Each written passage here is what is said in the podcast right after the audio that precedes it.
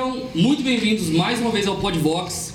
E é sempre um prazer, um privilégio, na verdade. Eu me sinto privilegiado de sentar na mesa com esses dois caras incríveis. Então, Ailton Júnior, boa noite. É, não era pra falar que o Pedro travou na, in- na introdução. Não vai colocar esse corte. Ai, boa noite! Sejam bem-vindos a mais um- uma noite incrível aqui ao redor dessa mesa incrível com os meus amigos e essa convidada incrível. Muita coisa massa rolará por aí. Se liguem, fique até o final aí, hein, galera? Alexander Correia, boa noite, meu querido amigo. Boa noite, grande Pedro Pôncio. Boa noite, AJ. Cara, eu acho que AJ veio pra AJ, ficar. né? AJ veio pra ficar. Ele tem cara de AJ. Ele né? tem cara de AJ. A gente tava hoje aqui mexendo na iluminação do estúdio. Ele falou assim: pô, cara, tô me sentindo um americano, O cara. AJ, o AJ deu uma rejuvenescida nele também, né, cara? cara, eu acho que é, é um nome mais jovial, AJ. Nossa. Despertou esse Júnior. Eu, eu acho que só faltar fazer uma tatuagem. Moleque AJ, Júnior, né? AJ. AJ. Vamos fazer nós três, AJ. Boa noite, Daiane. Muito obrigado pela sua presença. Eu, eu trouxe até um adereço legal aqui em sua homenagem. Deixa eu pegar aqui, peraí. peraí. Eita. O Olha pro- só. O problema é que eu esqueci, cara, que tinha fone, mas eu até trouxe aqui, ó, um acessório de moda, já que o assunto Olha é moda, né? Que Olha só. Aprovadíssimo. Ah, menino Portugal. Eu nunca vi um, um- um chapéu azul pela Pois primeira é, vez. cara. Ah, e não dá pra usar com fone. Ficou Poxa esquisito vida, pra deixa na caramba, mesa, né? deixa ele bonitão vou aqui na botar mesa. Boa, valeu. Peraí. Arrasou. Peraí. Pronto. Deu microfone no seu fone? Deu aqui. Ah, ao vivo é assim mesmo. É isso aí. Beleza, então. Muito obrigado pela tua presença, tá eu bom? que agradeço o convite. Prazer estar com você. É isso aí. E antes de desejar boa noite aqui para nossa convidada, eu queria falar dela que tem 30 anos, é casada, publicitária por formação, consultora de imagem e estilo há 3 anos e meio. Ela também é consultora na empresa Resolva Meu Look há 2 anos e ajuda mulheres a se encontrarem no mundo da moda. Senhoras e senhores, pela primeira vez, uma presença feminina para brilhantar o Podvox. Daiane César, seja bem-vinda ao Podvox. Obrigada, que honra. Welcome! Seja muito bem-vinda. Obrigada. E não tem como falar, não tem como começar esse programa sem as publis do nosso querido. Sabe por que, que ele é o cara que faz as publis, Júnior? Não sei. Porque ele é o cara mais bonito desse programa. Ele é, ele é, ele é bonitão. O garoto propaganda tem que ser o cara bonitão. Alex, Diga de, diga de passagem, o Instagram confirmou. É, eu não tenho nada a ver com isso. Não, por falar em Instagram, peraí. Ah. Peraí. Pessoal, você que tá aí Ah, isso é importante, cara. Apelativo, né? É. Deixa eu olhar pra câmera aqui. Você. Se você soubesse a importância que você pegar esse seu dedo e se inscrever no nosso canal, deixar o seu comentário, ativar o sininho para você receber as nossas notificações, faça parte dessa história que a gente está contando aqui, se inscreve no nosso canal e vem com a gente. Tá contigo. É isso aí. Bom, vamos lá. A começar a nossa, nossas, nossos apoiadores. Nada disso seria possível sem essas grandes empresas que nos apoiam. Cortinário Decor, cortinas como as daqui do estúdio, de alto padrão, além de cortinas e um pós-serviço sensacional da equipe da Cortinário Decor, eles possuem lá papéis de parede sensacionais, eh, tapetes feitos sob medidas, móveis planejados e o atendimento da equipe da Cortinário Decor é top. Vocês precisam procurar a Cortinário Decor. Pensou em cortina, pensou em papel de parede, móveis planejados e tapetes, procura o pessoal da Cortinário Decor. Temos também a Vicenzo. Cara, a Vicenzo veste todos nós aqui, todos nós utilizamos Vicenzo. Galera aqui tá de camiseta, camiseta Essa polo. Né, e eu tô aqui de camisa de comprida. O negócio tá bem Hoje é eclético, sugestivo, é né? A sugestivo. gente tem uma, aqui. uma, uma pessoa É. aqui de moda. Olha só, não sei se você conhece a Vicenzo, se é casada, leva o maridão lá. Fechado. tá? Pode ir lá e pega um. Leva o maridão lá e ele pode escolher uma camiseta, tá? O pessoal da Vicenzo olha vai só. presenteado Olha, lá. arrasamos. É sensacional. O Thiago, ele é também consultor de moda masculina. Que legal. Então ele ajuda bastante na composição dos looks. Pode procurar a Vicenzo, que é assim, eu, eu gosto muito de falar da Vicenzo porque a Ana Paula sabe o quanto que eu sou chato para comprar roupa. Eu não gosto de sair de casa para comprar roupa. Então, quer me agradar, manda uma sacola de roupa lá para casa, que eu experimento no meu tempo, do jeito que eu quiser, porque eu não tenho paciência. Funcionalidade. Só que o pessoal da Vitinhas é muito legal. Você entra lá para comprar uma roupa, você fica três horas lá dentro É, conversando, Trocando ideia, cara. aprendendo. Não é? Muito Toma bom. café, come pão de queijo, ri com o Thiago, ri com o Max. É muito legal. Pra gente, assim, né? Os homens que não têm muita paciência, lá é um ambiente muito legal, sabe? Quando a gente vai fazer barba lá, que tem mesa de sinuca, cara, lá é parecido. Você vai gostar muito. Quem não conhece a Vicenzo pode procurar. Temos também a Manhood. Manhood! É isso aí, hamburgueria União artesanal. O melhor hambúrguer artesanal aqui de Anápolis, região do mundo das galáxias, como diz o Júnior, hamburgueria do Manhood. Temos também estilo veículos, carros nacionais e importados. Eu gosto sempre de usar a fala do Júnior. Qual? Lá você compra tranquilo, cara. Yes. Honestidade, Não é? seriedade, Honestidade, segurança. seriedade, segurança. Eu gosto muito disso aí, que é o que a gente procura quando a gente está comprando um veículo, né? O pessoal da Estilos é sensacional. E a J Reis Corretora de Seguros. Cara, eu gosto muito de falar da J Reis Corretora de Seguro. Você tem seguro? Só no carro. Só no carro. Isso é importante, então. Mas olha só, lá na J Reis, ela tem um monte de seguro que eu duvido que você imagine. Seguro para bicicleta, seguro de serviço, seguro de obras. Obras, sabe? Você vai construir, faz seguro da obra. Tem seguro de painel fotovoltaico. Olha que legal Nem isso. sei o que é isso. Olha só. Rapaz, é segundo que não sabe, né? São aquela- aqueles painéis utilizados para energia solar. Hum, sim. Exato, tem seguro para aquilo lá também. É muito importante. Não E em sabia. breve, seguro de Ah, armamento. não sei, eu já falei com a Juliana, eu tentei cobrar ela disso daí, né? Fica aí. É importante. Mas também tem, olha só, quando você for renovar seu plano de saúde, procura o pessoal da J Reis, que eles também têm planos de saúde, mas eu duvido que você saiba que eles possuem um serviço que outras empresas aqui em Anápolis não têm. Se você tiver problema com o seguro do seu carro, você não liga para a seguradora, você liga para eles e eles vão resolver. Se tiver problema de atendimento num hospital em razão do seu plano de saúde, você não liga no plano de saúde, você liga para eles e eles vão resolver. Eles têm assessoria 24 horas para solucionar todo e qualquer problema Uau. oriundo dos seguros e dos planos de saúde. Então, J. Reis, obrigado pela parceria. Vocês são feras. Muito Yeah. obrigado. Grande Pedro, segue, meu querido. E hoje tá com ele a bola. Vou fazer as honras aqui para o meu querido AJ. Está comigo a bola. Sabe o que, que eu fico pensando? Eu acho demais, cara, o Podvox, porque esse aqui é um ambiente onde. Eu me lembro da- das primeiras conversas que nós tivemos sobre é, que tipo de conteúdo nós traríamos para ao redor dessa mesa aqui.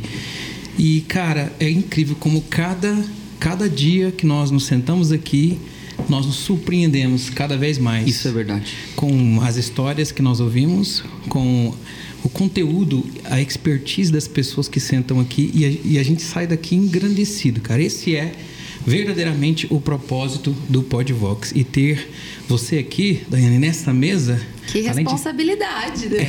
Ó, além, além de deixá-la é, além de deixá-la bonita de verdade, né? Porque Obrigada. Mas eu era fato, bonito é. até alguns minutos atrás, agora eu não sou mais. Você era bonito pro Pedro. Ah, então. Eu acho você bonito, mano. não, você é bonito, você é obrigado, bonitão, obrigado, bonitão. obrigado. É, e nós queremos deixar essa roda ainda mais linda, mais Deixando um elegante. legado, né? Pela primeira vez. É verdade. Pela É primeira verdade. vez. Uau.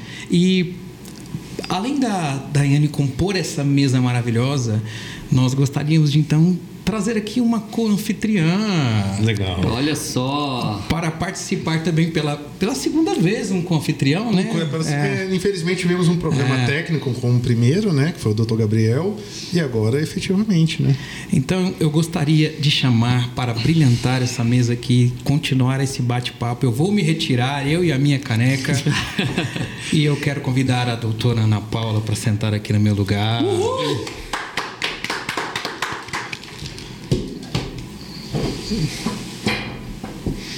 Em um truque de mágica.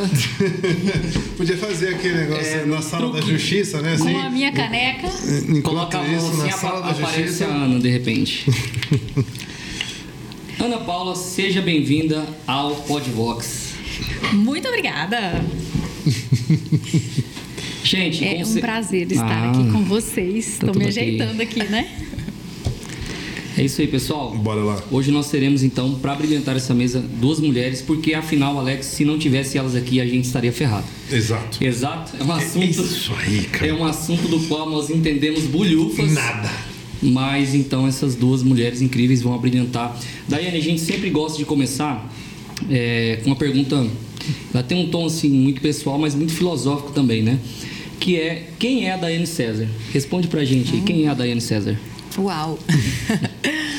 Bom, é, depois dessa apresentação, né, acho que você já falou um pouquinho sobre é, minha vida profissional hoje, mas além disso, eu sou cristã, nasci na igreja É, fui criada na Assembleia de Deus, Ministério de Anápolis. Hoje é, frequento a church, né? Sou congregada na church. É, divido família com vocês. E, enfim, falarei mais sobre mim. Muito, já não, muito difícil falar sobre a gente. É não, difícil, né? Vamos, vamos passar essa pergunta. É muito difícil. Próxima, next. Uau, incrível. Eu gostaria de repassar essa pergunta para a Aninha também. Quem é a Ana Paula? Ah, e a Ana Paula é a esposa do Alex. Ah, isso é muito importante. Ana Paula é apaixonada por Jesus. Uau. Também congrego na church. Também fui da Assembleia Ministério de Anápolis. Temos as mesmas raízes. É, graças a Deus por isso. Lugar que edificou muito a minha vida. Sou advogada, consultora de investimentos. Sou uma mulher muito alegre. Gosto muito de alegrar pessoas, impulsionar pessoas. Amo, amo as coisas que eu faço, sou muito intensa. Uma apaixonada pela vida. Uau, incrível. Paulinha, eu não sei se você percebeu, mas você manda na mesa aqui hoje, né? Você que vai conduzir a parada aqui. Então faça as honras. É, começa por uma pergunta assim que seja bem cirúrgica, para o pessoal que está entendendo, para a gente conseguir extrair o máximo da nossa convidada hoje. O assunto é moda, a gente quer falar sobre esse assunto que é tão é tão comum no sentido de que de um tempo para cá veio com uma avalanche, né? Não sei se devido ao avanço da tecnologia, não sei se é, não sei o que causou isso muito bem, mas a gente tem cada dia mais visto que no mundo o consumo, né? De, de, de questões voltadas para a estética, para o embelezamento, isso tem sido cada dia mais comum. Então, qual que seria a pergunta cirúrgica para a gente começar fazendo uma pergunta para a nossa convidada? Bom, primeiro eu queria dizer que essa convidada mudou minha vida, né? É. Porque eu tava dizendo que depois, até falei isso nos meus stories, que depois que, eu pass, que ela passou pela minha vida, ela me melhorou demais. Porque muitas vezes a gente tem uma identidade firmada, mas a gente não consegue comunicar isso. E, e, o que a Dayane faz é isso, né? Ela pega a essência da gente e transforma isso de uma forma que a gente consegue transparecer isso através da nossa imagem mesmo. E isso é moda? É, na verdade, não. Uh, tem uma diferença de conceitos entre estilo e moda. A moda é, ela é mais comportamento. A moda muda com o passar das décadas, né? Quando a gente vai estudar a história da moda, a, a moda revelou momentos importantes. É, temos ali a década 20, a década de 20, de 30, 40, 50, 60, e conforme a sociedade se, se comportava né, de determinada maneira, a moda ia como uma, uma ferramenta de expressão, de liberdade, é, enfim. Estilo não. O estilo fala sobre você. É, é, claro que a moda é uma ferramenta do, de estilo. A nossa roupa é uma forma de comunicação. A maneira como a gente se apresenta, se veste, é uma, é, é uma ferramenta poderosa de comunicação. Mas não necessariamente ter estilo é estar na moda e não necessariamente estar na moda é ter estilo. Então são coisas diferentes. O estilo é muito mais uma extensão de você, é uma expressão do que você é.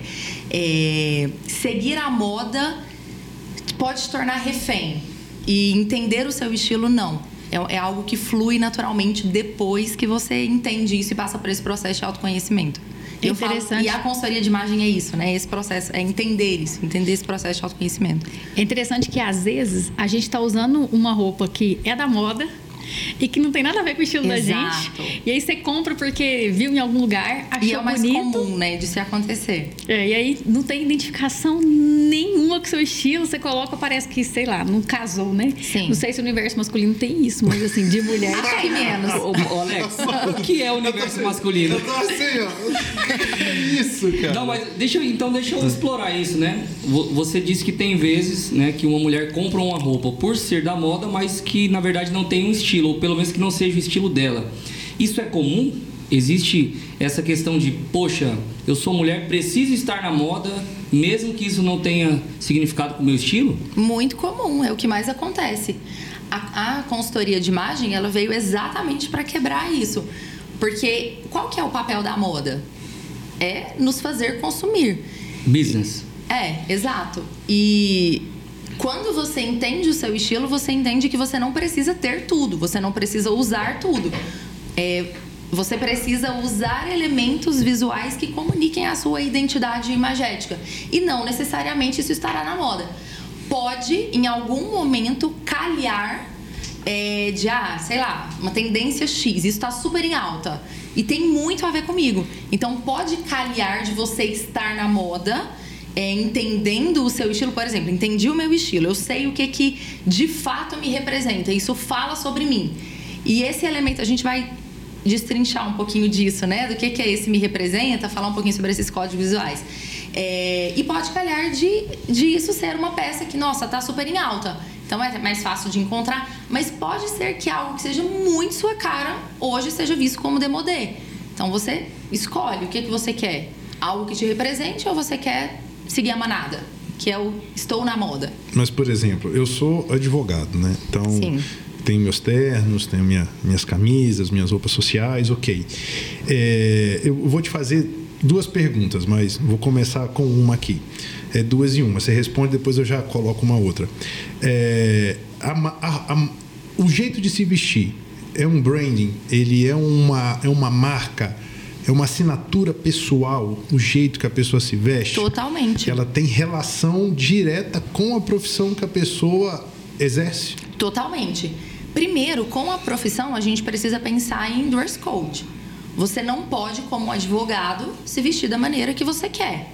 Você não se apresenta perante um juiz de short de tectel, né? Enfim, você não atende um cliente. Então tem uma postura, tem um código de vestimenta que é esperado do profissional advogado, do profissional médico, enfim, de cada profissional. Então existe uma adequação que cada profissão precisa seguir. Mas mesmo dentro dessa adequação, você consegue falar um pouquinho sobre você dependendo da sua escolha. Hum. Né? Vou, vou trazer um pouquinho para o universo feminino, mas você vai conseguir é, entender.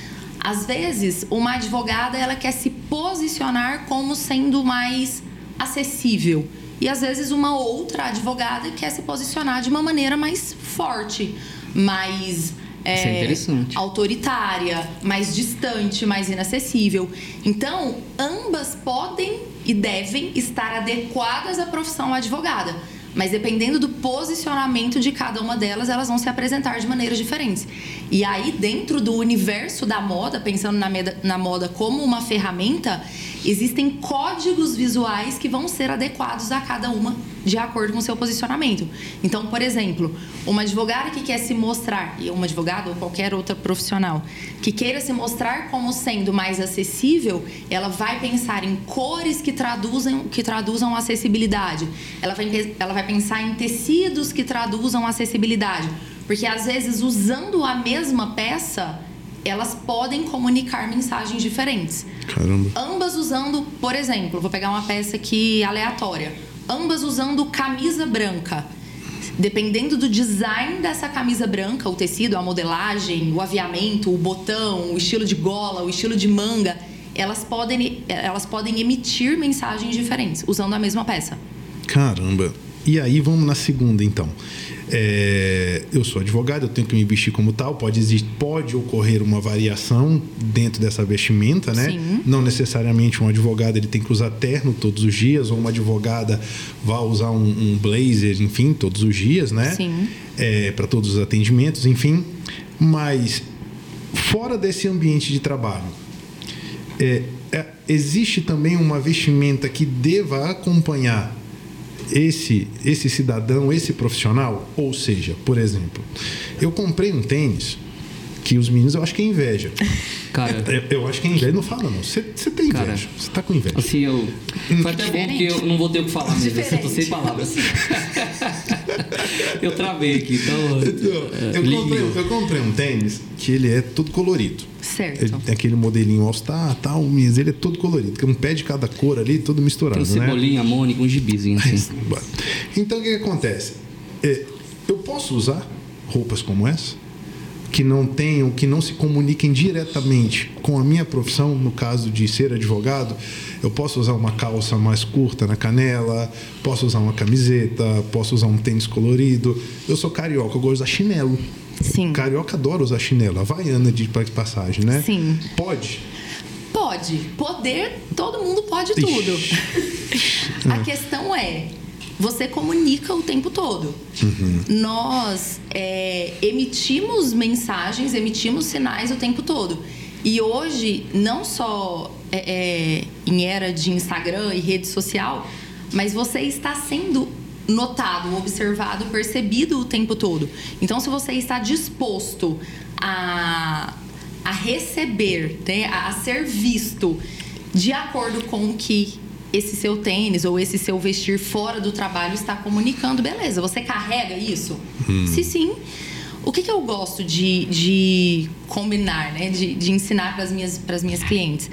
É, é óbvio que existe essa adequação, existe uma coerência, porque às vezes ela tem um, um, um universo profissional que acerca, que pede algo que é muito diferente dela na essência. É, o ideal é que haja uma aproximação, porque nós, como marcas pessoais, carregamos uma mensagem que é constante. Ela te acompanha o tempo todo, uma mensagem te acompanha o tempo todo. E quanto mais você bate na tecla, mais isso vai ser percebido pelo outro, que é um dos pilares do, do nosso estilo. O nosso estilo é composto por um pilar de três Cs: clareza, constância e coerência. O que, que é a clareza? É o entender o que eu quero comunicar e a partir disso, qual que é a mensagem que eu quero emitir, quais são os sinais que eu quero emitir. Eu deixo isso claro a partir dos códigos visuais que são emprestados pelas peças. Então, quando você escolhe, Só- por exemplo, um pouquinho o microfone. quando você escolhe, sim, Isso. caiu. Aí. Quando você escolhe, por exemplo, usar uma camisa e não usar uma camiseta, você está pegando emprestado lá na simbologia alguma mensagem que essa peça carrega. Quando você escolhe usar a camiseta de time e não a camiseta gola polo, você está pegando emprestado ali alguma é, é, a mensagem que essa peça carrega. Então, ok, está claro para você? Você está conseguindo emitir os sinais certos? Clareza é o primeiro pilar. Segundo deles é a constância. E a constância é um princípio do marketing. Grandes marcas fazem isso. O que que grandes marcas não mudam de cor o tempo todo? Há quantos anos McDonald's tem o M amarelo? Há quantos anos a Coca usa aquela mesma embalagem? Usa a mesma tipografia, usa a mesma estratégia, né? o mesmo estilo de comunicação. As grandes marcas, elas se tornam fortes na mente do consumidor justamente por essa constância na apresentação. Você é facilmente reconhecido por determinados sinais que você emite. Hoje, se você, não sei se eu posso falar, pode falar marca, né? não tem problema. Se você passa na rua e vê um outdoor com o símbolo da Nike, não precisa estar escrito lá embaixo Nike. Você bate o olho naquele, você sabe. Isso aqui representa uma marca. E mas para que essa marca tenha né, se tornado uma potência, tem que ter tido ali uma constância né, nessa, nessa na maneira como essa marca se comunica. E a gente precisa traduzir isso para nós como marca pessoais, porque todos nós representamos alguma coisa na mente das pessoas. E isso não só para para profissionais, né? Uma dona de casa, ela carrega ali uma marca, ela também é percebida pelas pessoas que estão à volta dela. Então, para todo mundo é importante pensar isso. É, mas talvez você queira se posicionar, tudo é posicionamento, imagem é posicionamento. Talvez você queira se posicionar como um advogado divertido. Então, no seu, claro que ali naquele contexto não cabe, mas fora daquilo ali, se tem a ver com você, sustente isso. A questão é que você precisa sustentar. E aí tem o terceiro pilar do estilo, clareza, constância, e o terceiro é a coerência. É, A coerência é usar os códigos visuais de acordo com o que cada ambiente pede. Eu não vou num casamento de tênis de gibi, porque eu sei que o ambiente não pede, não, não suporta, que não permite, por mais que seja algo que eu ame. Eu não deveria ir, pelo menos, né? E já é um assunto Se tiver pra- 500 comentários, ele vai queimar o tênis de gibi. Vou fazer uma presa aqui. Poxa, muito massa, muito massa. Mas faz sentido? Eu fui não, clara faz, claro, da faz sua todo, pergunta? faz, todo, não, faz todo sentido. É porque é complicado, que minha esposa está aqui do lado, né? Então ela às vezes fica ali, ah, mas você vai com essa roupa. Eu vou ter que trocar de roupa Ah, se você for ter- assim. Ah, não, você vai assim. Eu falo, pô, amor, deixa eu ir, né? Aí, por exemplo, esse dia eu fui comprar uma camiseta de time de futebol, que eu gosto muito. Sim. Mas eu tenho um pouco de senso, assim, Uhum. né? Por exemplo, eu gosto de. Vou na igreja, né? Eu vou a um shopping, né? Ali, vou na casa da minha mãe e tal. Eu não uso uma, uma camiseta de time de futebol como os corajosos aí fazem pra ir num casamento, num jantar, Por coisa favor, do falta tipo, de né? respeito, né? Mas- Também acho. É, mas que eu acho que camiseta de time de futebol é, é camisa de de sair, eu acho que é. Mas né, a minha esposa briga comigo. Mas faz todo sentido, faz todo sentido. Mas assim, me, me parece que a moda feminina ela é menos, como é que eu vou dizer assim, é, é, a, a, moda masculina é uma coisa mais relaxada, parece ser. Assim, eu sei que a gente tem muitas coisas, eu gosto disso, eu, eu, eu, eu fico muito preocupado com combinações, mas eu acho que a moda masculina é mais fácil. Sim. do que para moda feminina, né? Vocês têm umas variações muito grandes, é mais difícil. A exigência da sociedade em relação à vestimenta feminina é muito mais complexa e mais severa do que a do homem, é isso mesmo? Sim, com certeza. E a, a moda feminina é porque isso é um assunto que mulher ama, né? Mulher adora falar sobre isso, mulher adora pesquisar sobre isso. Então a indústria da moda traz muito mais opções para mulher. Você vai, homem vai comprar uma calça jeans, sei lá, ele vai ter três lavagens diferentes ali, um jeans claro, um médio e um escuro. E é o máximo de opções para ele pensar. Talvez uma com Sim. rasgadinho no joelho. Ah, qual dessas eu vou escolher? Mulher, não. A mulher tem a calça skinny, tem a calça reta, tem a calça pantalona. Qual eu vou escolher e por que eu devo escolher essa? Então, com certeza, é, o, o, a pressão sobre a mulher é muito maior. Deixa eu aproveitar essa pergunta e, e eu queria até para posicionar o pessoal que está nos assistindo hoje, quando a gente fala de moda, é, o, o que você veio oferecer para a gente aqui hoje, a gente fala de moda no sentido ah, exclusivamente da roupa e, a, e, até a tua área de atuação, ela é exclusivamente feminina? Ou você também faz posicionamento de moda masculina, você também é, posiciona com relação ao cabelo, à maquiagem, como, qual que é a tua área de atuação? O que, que você veio oferecer pra gente aqui hoje? Então, eu não atendo o público, é, o público masculino, eu tenho uma formação é, base, né, que no curso de consultoria oferece, mas não me, não me especializei. E até puxando o gancho para o que você falou, a moda masculina ela parece fácil no sentido de opções, mas a moda masculina é muito mais técnica. Hum. O homem tem o lugar certo da, da gravata, da altura da gravata, da altura do punho. É muito mais metódico. Hum. No caso da mulher, não. Não é tão técnico, é muito mais. Conceitual. É, é muito mais fluido, sabe? a, a, a a moda feminina ela, ela, permite mais essa fluidez. É, mas então, respondendo a sua pergunta, eu não atendo hoje o público masculino, não me posiciono é, para esse público. E sim, não é, não é só roupa. Tanto é que hoje, dentro da consultoria, né, a, a, eu indico que se inicie a consultoria pela análise de coloração pessoal. Isso é loucura, cara. Que a gente vai entender antes de. Coloração estilo... pessoal, que tom da pele? Também, é subtom de pele. É uma das avaliações feitas durante o teste de coloração pessoal. Mas ele é um teste feito a partir de tecidos que foram pensados para reagir às nossas características de pele. Uhum. Então, ali a gente vai entender dentro do, de toda a gama de cores existentes, tem cores que deixam a mulher mais bonita. Não só a mulher, o homem também, né? Tô falando para mulher aqui porque é o público que eu atendo. Mas tem cores que reagem próximas ao seu rosto que vão deixar a sua pele mais jovem, mais descansada. Tem algumas cores que vão deixar a sua olheira mais evidente, ruga, marquinha de expressões, enfim. Então, é, a partir da, do teste de coloração pessoal, eu ensino às minhas clientes cor de cabelo, o que, que é o ideal? É o seu natural? Ou o ideal é que a gente faça alguma. Né? A Ana Paula passou por uma transformação recente. Olha só. e entra também tom de maquiagem, enfim. Corte de cabelo também é, entra nessa avaliação, mas aí jamais como posicionamento de imagem, porque cada corte de cabelo pode também significar e inclinar é, a, a, o nosso olhar para mensagens diferentes. O cabelo curto comunica uma coisa, o cabelo longo.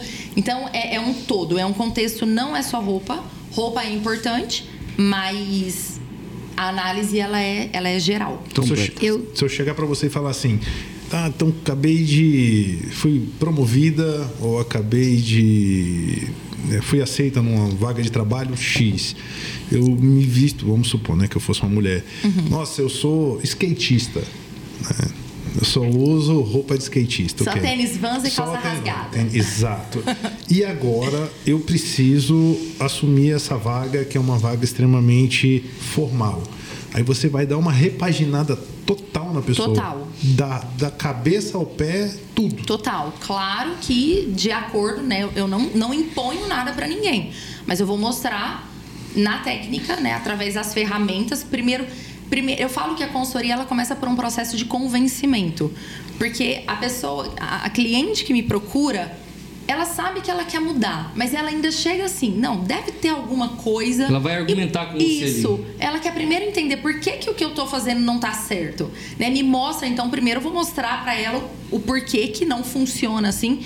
E hoje o que eu vejo na prática, esse seu exemplo aí, ele, ele ele é muito real na prática. O que eu mais vejo hoje são mulheres adultas que se vestem como adolescentes, que se vestem como crianças. Só que chega um momento que elas começam a sentir essa necessidade do, poxa, tem, tem alguma coisa aqui, né? Parece que eu sou muito boa, mas eu não consigo mostrar. E a imagem é a, é a ferramenta que mais impacta. Não adianta você, pensando principalmente em universo de trabalho, não adianta você ser muito bom se você não parece muito bom. Porque muitas vezes você não vai ter a chance de mostrar o quanto você é bom. Se a sua imagem já não mostrou isso antes. Uau. Ela revela primeiro. Então, é, é um alinhamento entre o seu interior com a forma como você se revela, como você se expressa. Antes de você falar nada, você, uma primeira impressão já foi causada ali. Então, sim, é uma, é uma transformação. E aí vai depender, né? Cada, cada pessoa chega com uma bagagem diferente. Tem gente que chega já pronto, mas com pequenos ajustes, uma, uma lapidação. E tem, e tem gente que chega realmente precisando de uma transformação da água para o vinho. Que legal. Só fazer um complemento aqui, ah, e eu cito isso sempre como exemplo. E depois também queria fazer uma pergunta. É, do exemplo que o Alex falou. Você não vai pegar uma pessoa que é skatista, que anda só de tênis, e colocar ela usando um Scarpan. E você é um exemplo disso. Você é super elegante e não usa muito salto. Acho que nem usa salto, né? Eu acho que eu tenho uns nunca- dois no máximo para ocasiões, tipo, super, super especiais. Então, e às vezes você tem essa ideia, né? Vamos supor que seja um- um- uma advogada. Sim. Que ela era skatista e agora ela precisa frequentar ambientes mais formais. Ela não tem que pôr um Scarpan Não pra estar necessariamente, formal, não é? necessariamente. E isso é uma das vantagens da moda feminina, porque a gente tem um universo para acessar. Né? Eu, posso, eu posso transmitir seriedade sem salto alto. Se eu uso um sapato fechado, bico fino, né? Den- dentro do- desses códigos visuais que as roupas e os sapatos é, é, que pertencem né, a esse universo, nós temos muitos elementos comunicadores ali. As cores, as linhas que compõem a peça. É uma peça composta por linhas mais retas, mais fluidas, né? Um caimento mais justo no corpo, uma peça mais solta no corpo. Tudo isso está expressando alguma coisa. Então, às vezes, você pode estar usando salto alto e estar super informal. Ou talvez, se você não sabe, não sabe carregar esse salto, se você não sabe andar de salto, ou se você escolhe o salto errado, você vai para um lado do cafona e não então o salto alto não é garantia de nada. O terno né o blazer não é garantia de nada. Você tem que saber escolher a peça certa É, e aí é o, né, o processo da consultoria é isso. É como que eu apuro e refino meu olhar para que eu esteja adequada é, independente de se eu quero estar sei lá elegante e confortável ou se eu quero estar super poderosa em cima de um salto a ideia é refinar e, e fazer esses ajustes. E a com... Eu- E a com... Desculpa, pode falar. Eu sou seguidora, né? Então eu tenho print. Seguidor raiz, gente, tem print das coisas, né? Pastinho da É, Dai. eu tenho mesmo. E eu, às vezes, palestro para mulheres. E uma vez você fez uma postagem no ano passado, seguidora mesmo, gente. O ano E- passado, uau. Tem mais de ano, inclusive. Dá pra colocar essa imagem ou não? Não pode mostrar pra ela que a gente É, coloca depois na dar. tela, na edição. Mas eu me lembro quando você postou isso, me chamou muita atenção. Ah, porque realmente a imagem comunica muito, né? Então na edição vai aparecer para vocês, mas ela postou uma frase assim: se você tivesse que contratar uma dessas pessoas para representar a sua empresa, qual você contrataria, né? Vou mostrar pro Pedro aqui. E aí depois vocês vão ver a imagem. E aí a outra é assim: se você precisasse de uma arquiteta, qual que você contrataria? E eu me lembro que na enquete, assim, foi unânime. Aqui a gente não estava avaliando em nenhum momento a competência o currículo. Sim. Eu estou avaliando o seguinte: eu vi duas pessoas, qual eu vou contratar? Então, às vezes, as pessoas falam muito assim, como se fosse uma futilidade. E eu falo como uma futilidade, mas na hora de exercer a minha escolha, eu uso Sim. isso como critério. Todo mundo mesmo usa. Inconsciente. Todo mundo Fala usa. um pouquinho disso. O ser humano é visual. Ponto. Você tem dois olhos e não é à toa. E isso é, a gente relaciona para esse vestir, mas isso é em tudo. Você busca uma boa aparência em tudo que você vai escolher hoje. Se você chega no mercado, vai comprar um extrato de tomate, tem uma lata perfeita com as cores, a embalagem e uma lata amassada no lado. Você leva amassada? Não, eu sempre Não troco. leva. Você é visual. Se tem uma banana lá com a casca meio escura, meio feiosa, você pega essa? Não pega. Então é natural que a gente direcione o nosso olhar. E aí eu não tô falando do, do bonito, do belo como um padrão estético, mas em ordem, em ordenação, em, em, é, é, em alinhamento, sabe? Em, em, em coerência. Porque muita gente relaciona isso à futilidade, porque por muito tempo a mídia levou como sendo algo para esse lado. Ai, a mulher elegante é a mulher alta, magra, que veste 36 e. E não, e não é esse tipo de beleza que a gente está falando. É a beleza do cuidado, é a beleza da preocupação, é a beleza do mostrar que eu me importo. Quando você se arruma para qualquer lugar que você vá, você está mostrando. Por, por que, você se arruma para um casamento? Por que, que a gente vai para o salão e arruma o cabelo e faz maquiagem? Por que, que o homem pega ali a roupa mais nova do guarda-roupa e coloca um sapato? Você está mostrando é, é, cuidado. Você está mostrando para os noivos, eu me preparei para esse momento. Então, quando você se arruma para trabalhar, quando você se arruma que seja para ficar em casa cuidando dos seus filhos, para receber seu marido, você está mostrando, eu, eu, me cuido é, porque eu me importo com esse momento. E isso, para o universo profissional, tem um peso ainda maior. É porque a imagem fala. É, é, nessas duas fotos né, que, que mostrou, você vê que até a postura da mulher é outra quando ela está vestindo a, a, roupa que é adequada para aquela situação. E tem um, um ponto a gente estava discutindo na, na, semana passada, discutindo assim, veio, veio à tona e você conversa consequentemente com muitas mulheres, até porque é o seu público e eu imagino que muitas delas tenham essa preocupação com a questão profissional. E nós estávamos conversando na semana passada no, com um convidado nosso sobre a questão da desigualdade entre homens e mulheres no ambiente de trabalho. É, essa a forma como a mulher se veste pode diminuir essa questão da, da, da dessa desigualdade. Por, por que, que eu estou te falando isso? Porque eu, eu sei desde, desde sempre, eu sou muito observador, que a forma como a gente se veste, a gente vende algo que às vezes não é. Eu posso ser um péssimo profissional, mas eu me visto e as pessoas acreditam que eu sou um excelente profissional pela forma como eu estou vestido. Sim. Né? E é, a, a, vestimenta feminina ela pode ser uma ferramenta para essa, essa, esse empoderamento, essa questão de respeito no ambiente de trabalho, de imposição. Isso acontece? Com certeza. Tanto é que quando a mulher, se você, quando a gente estuda, você, você, vocês vão perceber isso assistindo um seriado de época, um filme de época. A maneira como a mulher se vestia há décadas atrás foi mudando, mudou completamente. E a principal mudança aconteceu pós Segunda Guerra Mundial, quando a mulher entrou no mercado de trabalho. Porque existiam roupas que eram exclusivas do universo masculino. Mulher usou uma camisa pela primeira vez, uma calça alfaiataria reta, né, que foi a Corsário, criada por Coco Chanel pela primeira vez pós Segunda Guerra Mundial. Porque antes o universo visual masculino e feminino era totalmente oposto. A mulher era, era é, usavam peças, né? Usavam peças. Cintura muito marcada, muita saia, muita nágua, um busto mais evidente. É, era a expressão exata ali da feminilidade naquele vestir. Só que quando a mulher foi para o mercado de trabalho, ela precisou emitir sinais que antes eram exclusivos desse universo de força, poder, autoridade, confiança, credibilidade. Então essa o vestir da mulher mudou completamente depois que ela precisou se apropriar dessas ideias. Porque como eu falei no começo, a nossa roupa está carregando códigos e esses códigos estão implícitos ali. Você tem essa sensação, mesmo que você não saiba já está formado aqui no nosso inconsciente, é o, o inconsciente coletivo. Então, quando você olha, vou citar um exemplo né, aleatório aqui. Se você olha uma mulher vestida de uma maneira muito delicada, muito feminina, sainha rodada e trancinha no cabelo, e estampa floral, e corzinha pastel, candy color, e do lado você coloca uma mulher né, com, sei lá, uma alfaiataria, uma camisa, um blazer, é, um sapato com linhas mais retas. É natural que você enxergue força aqui e não enxergue aqui. Porque os códigos visuais que pertencem a esse universo comunicam força.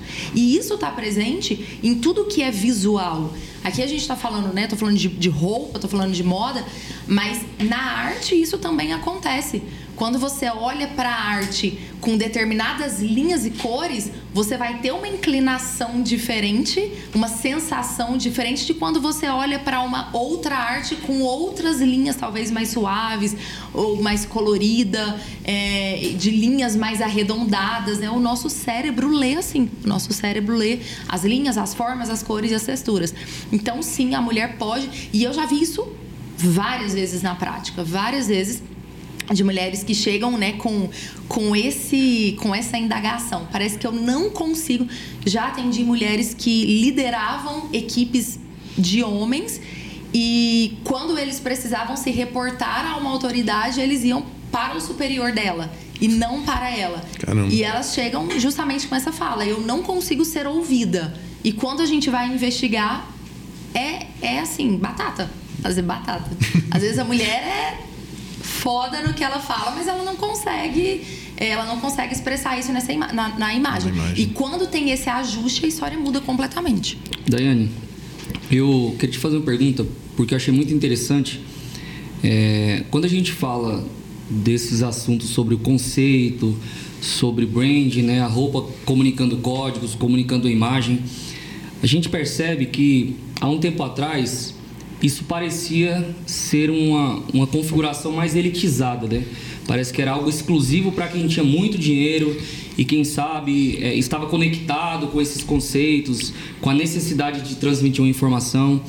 E aí você vai dizer para a gente, me corrija se eu estiver errado, mas parece que a, o, o, fenômeno da, da globalização a partir da rede social, ele desmonopolizou esses conceitos, essa informação, tirou da mão de uma elite, parece que permitiu que todas as mulheres, porque isso é muito acessível hoje, né? Para você ter acesso a informações como essa, o pessoal que está assistindo o Podvox hoje, basta ter um celular, um smartphone na mão, ele vai estar tá assistindo esse Podvox e vai estar tá tendo aqui uma aula, cara, de horas aqui sobre o mundo da moda, sobre conceitos, sobre valores, sobre comunicação.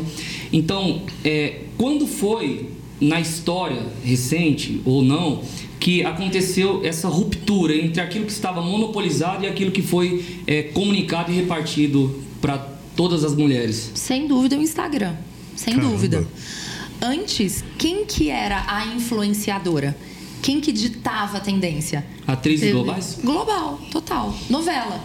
Se você Vamos pegar aqui um exemplo, né, que é da minha época, da nossa época, a novela o Clone, uhum. a Jade.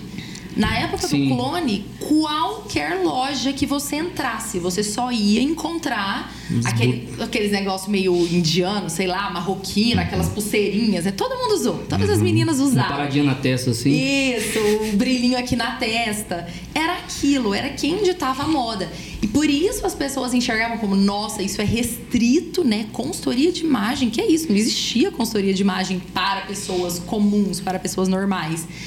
Instagram mudou completamente. Tanto é que hoje você vê as globais como influenciadoras no Instagram. Instagram. E o Instagram, ele, ele trouxe mais nichos. Então, hoje tem. Hoje a gente vê uma moda muito mais misturada.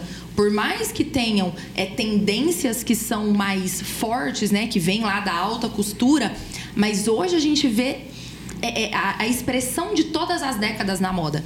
Hoje se usa a calça, é, é, a calça pantalona, que foi ícone nos anos 70, mas também usa a calça mom jeans, que foi ícone nos anos 90, mas também agora a, a calça de cintura baixa, que foi ícone nos anos 2000, porque tem muita gente ditando moda. Então, como tem muita gente ditando moda, tem tribos ali, né, que ah, eu me identifico com essa influenciadora X. Então ela tá usando cintura baixa, tô usando cintura baixa também. Ah, não, essa aqui não tem nada a ver comigo, eu me identifico é com essa daqui. Ah, então é isso que ela tá usando, então é para esse caminho que eu vou. Então popularizou mais quando o Instagram Essa palavra tribo eu achei interessante, né? Porque ao mesmo tempo são várias influenciadoras com várias tribos comunicando aquilo e as pessoas vão seguindo, se identificando por Exatamente, algum motivo. Ou até exatamente. conquistando, proseli- fazendo proselitismo também para outra tribo, né? Poxa, eu era assim, mas agora eu sou assim. Exatamente. Legal. O, poder está muito mais na mão de quem escolhe o conteúdo. Antes você não tinha essa essa é, é, essa oportunidade. Era o que tinha, era quem estava ditando e acabou. Hoje eu posso escolher quem dita a minha moda. Legal. Que legal. Eu aqui, seguidora de novo. A Dar Adoro. postou aqui algumas coisinhas sobre ela, aleatória. Que gosta de frio, barulho de chuva, fim de tarde, no sábado à tarde, nananã, algumas coisinhas pessoais, né? Gosta de comer pizza amanhecida. Amo. Vamos entrar um pouquinho na sua história. Como é que você Vamos. foi parar na moda? Então, é, assim, engraçado, porque foi meio de brincadeira. Eu, a minha formação inicial é de publicidade e propaganda, com habilitação em marketing. Legal. Eu sempre quis fazer jornalismo, mas na época que eu fiz faculdade não tinha jornalismo em Anápolis, eu teria que ir para Goiânia, mas eu já namorava, já queria casar. Então seria um, né, uma coisa. Início de casamento não ia funcionar. E aí eu fui para o marketing, que era o mais parecido. Quando eu me formei, é, há, sei lá, 12 anos atrás, ainda não era como é hoje. Ainda não era algo comum, né? Não tinha, não tinha Instagram quando eu formei. Então, é, eu já tinha ali uma. Eu, eu já tinha um coração voltado para isso. Eu sempre. Foi, foi bem na época da explosão dos blogs, você vai lembrar disso.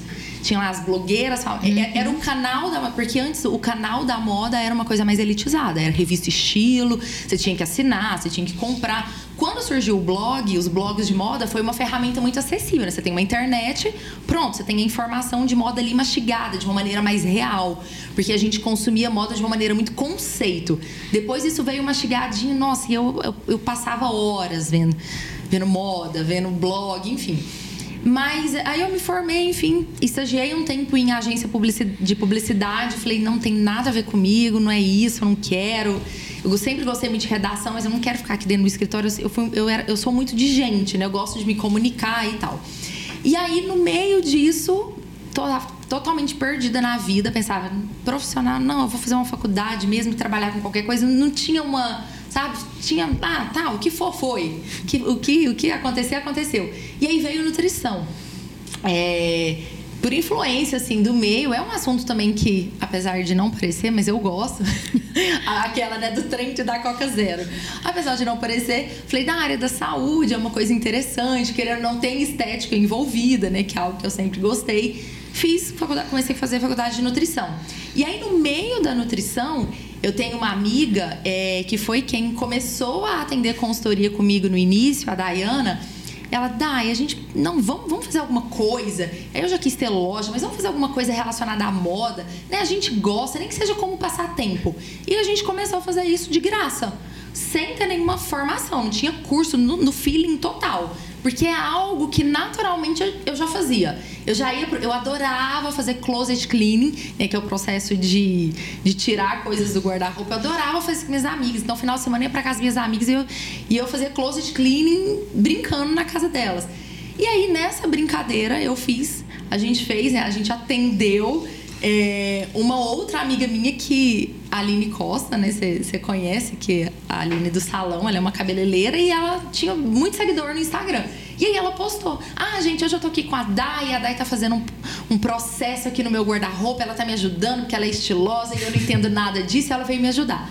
E a Aline postou. Depois disso, meu Instagram, Bom, eu bom. também quero, eu também quero, eu também quero. Falei, gente, esse negócio vai.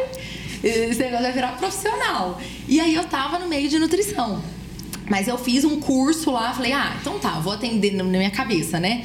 Vou atender como nutricionista durante a semana, já tinha ali uma clínica do meu, do meu cunhado, já tinha uma salinha lá, falei, vou atender como nutricionista durante a semana. E final de semana eu trabalho como consultora, que é uma coisa que eu gosto, né? Faço o ônus durante a semana e final de semana o bônus. E fiz um curso rápido lá de consultoria de imagem para começar a atender essas pessoas que, que começaram a mandar mensagem. Mas aí, boca a boca, né? E como é uma coisa que é meio que natural, porque eu até já falei sobre isso lá no Instagram, você deve ter visto. É, tem uma formação, tem, tem ferramentas, né? tem uma técnica que você segue para prestar esse tipo de serviço, não é? Ah, vou lá fazer alguma coisa na minha cabeça. Mas tem que ter um feeling. Você tem que ter, eu falo, uma consultora de moda de imagem, né? ela tem ter um, um olhar, ela tem que ter um gosto. E eu acho que isso é algo que eu já tinha naturalmente. Então eu fiz esse curso rápido e comecei a atender. E aí, do boca a boca, boca a boca, o negócio cresceu, explodiu.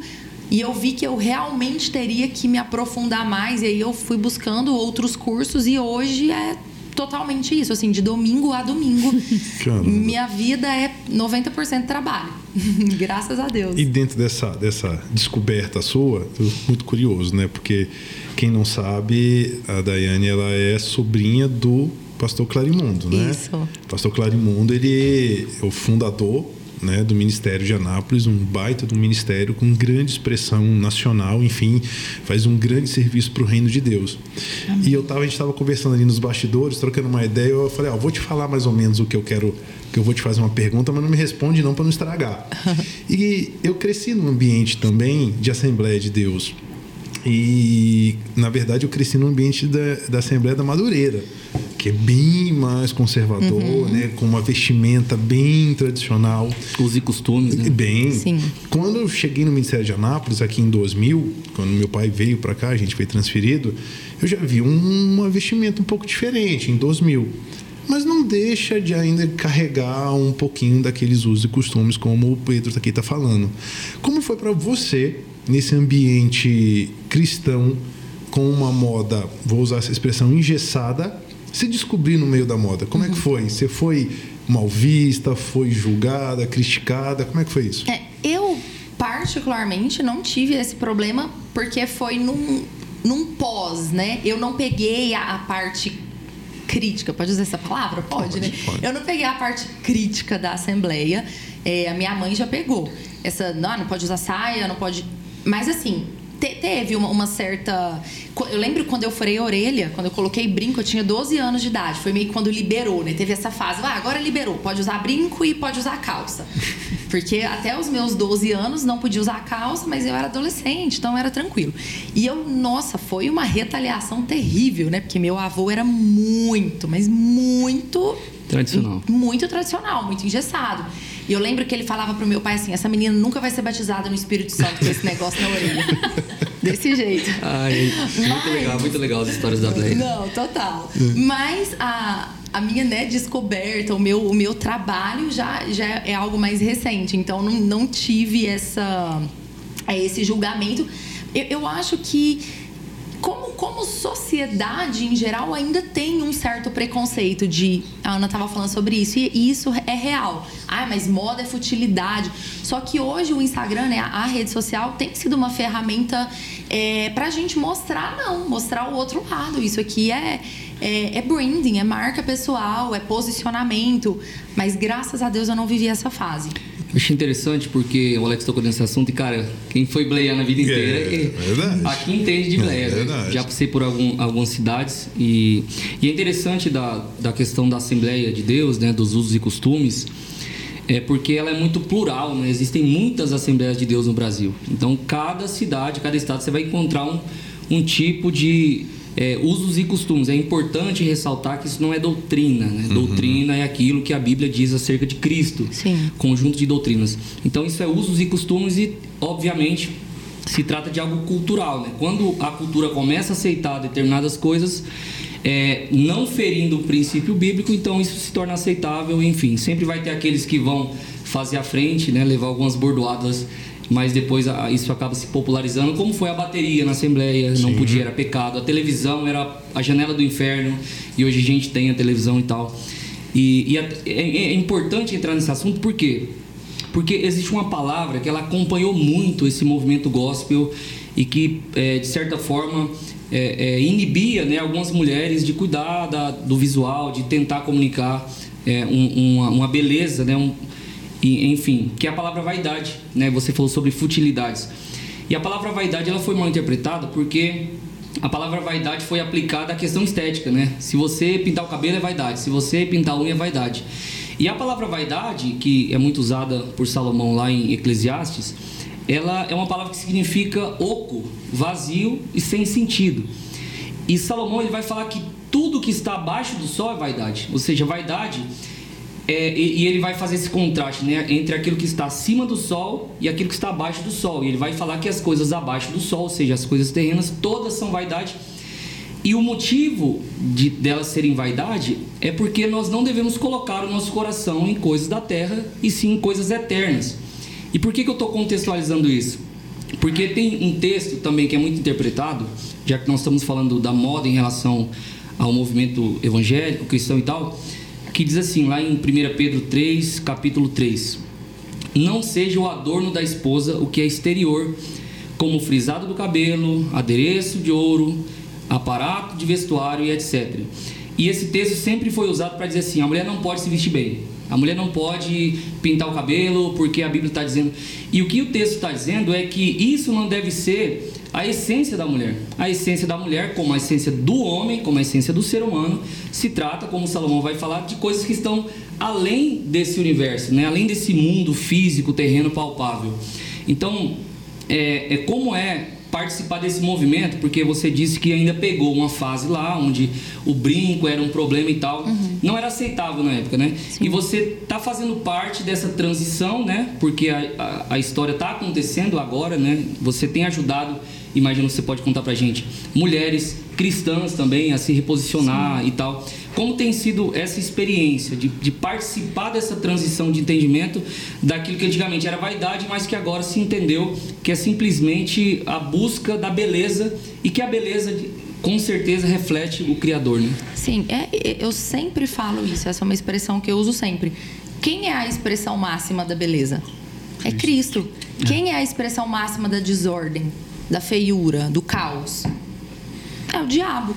Então, Deus, Deus tem prazer nisso. Deus tem prazer em ver, Deus gosta da ordem, Deus gosta do belo. E enquanto mais você olha para Cristo, mais você entende como é importante buscar o bom, buscar o belo. Né? A, e, e, é muito do que a gente falou mesmo no, no, no início. É uma expressão do que você é por dentro. Quando, quando você está mal, quando você está mal com, enfim, saúde, quando Depressão. Você, quando isso, a, a, primeira coisa que se revela é a sua aparência. A, primeira expressão de, de algo que não está bem em você é a sua aparência. Isso fica muito nítido, fica muito notório. Mas é, hoje, graças a Deus, assim, é, é, muito, é muito tranquilo, sabe? Tanto né, na Assembleia, agora, agora estando na church, mas do, do, tempo que eu passei ali, do tempo que eu estive mais recente, isso já não era uma, uma questão mais. Eu acho que a minha geração, né, a geração anterior à minha, sofreu muito mais com isso. A nossa geração já pegou águas bem mais brandas, bem mais tranquilas do que isso. E assim, é, eu, eu acho que a, a, a, nossa, a nossa fase hoje, a, a nossa idade, né? a nossa geração, ela é um pouco mais argumentativa do que a nossa geração anterior. Uhum. Então, hoje isso é algo mais. Por que não? Por que não calça e se ensaia, sendo que às vezes a saia vai ser curta, justa, transparente? É, transparente. Por quê? E aí, como não tem um argumento para isso, né? Então, então realmente não faz sentido. É, eu tenho observado é, uma dificuldade de mostrar a identidade, porque eu acho que a gente partiu de um excesso para um outro extremo que também não é bacana. Sim. Então, por exemplo, é, as mulheres né, se vestiam dessa forma, mais rígida, pegava ali embasamentos bíblicos para isso, talvez por falta de conhecimento, talvez por medo de ferir o Espírito Santo, e amém por isso, se, se, se a intenção foi essa mesmo. Mas a, o que a Bíblia diz é que existe uma forma de mulher se vestir e uma forma de homem se vestir. Ele está falando de identidade. Então a gente tinha, né, alguns anos atrás, hoje ainda tem, mas muito menos, a questão de que a mulher tinha que usar saia e o homem calça. Na Quatro época dedos que, abaixo do joelho. É, na época que, que a Bíblia foi escrita, todo mundo usava era túnica, é. mas tudo bem, nem tinha calça. Mas uh, e, e hoje a gente vê mulher, eu pelo menos vejo isso, né? Mulheres se vestindo assim tão masculinizadas é, o que, que, que, que você acha que, que a gente pode fazer para poder ser leve, sem nenhum tipo de religiosidade, uh, mas também sem perder a nossa identidade feminina e o homem também, porque às vezes esses dias eu vi no Instagram e eu achei muito legal, é, ridículo, mas legal. tinha uma foto de uma calça jeans masculina e uma feminina, de, acho que de 10 anos atrás. Então a calça do homem era uma calça bem largona e a da mulher aquela Uhum. a vácuo, né? Aí agora, os homens com aquela calça muito a vácuo e as mulheres com as calças muito largas e tal. Eu não acho que calça larga ou apertada vai fazer a identidade de alguém. Mas o que eu quero dizer é que, será que a gente também não tá indo para um outro extremo que também não é legal? É, a moda hoje ela caminha para esse extremo. Qual, qual que é a ideia? É que daqui a alguns anos não exista mais. Por exemplo, hoje você chega na Zara. Vou pegar a Zara que é uma grande referência, né? Mundial. Tem a seção masculina, tem a seção feminina. Meu marido sempre fala isso. Nossa, essa, essa calça, esse aqui não não devia estar aqui não, porque realmente Eu tô contigo, Daniel. é um negócio muito, né, muito justo, muito. Mas a ideia da moda, gente, o mundo jaz. Nós sabemos. E a moda anda junto com o mundo, né? Então a ideia é que daqui uns dias não tenha isso mais. Hoje as, as grandes marcas elas, elas trabalham para quê? Para uma moda sem gênero. Que você chegue na seção, seção masculina e feminina, vai ser uma coisa só. Todo mundo vai comprar. Ah, eu gostei, foi dessa camisa aqui. Eu vou pegar a camisa do meu marido e jogar com. A ideia da, né, dessa geração é que se caminhe para isso. Então, nós precisamos nos posicionar como, ok, eu posso. E aí a, a tendência ela entra como, como uma, uma armadilha do você só vai estar em alta se você seguir essa manada aqui. Então a gente tem que remar contra a maré nesse sentido.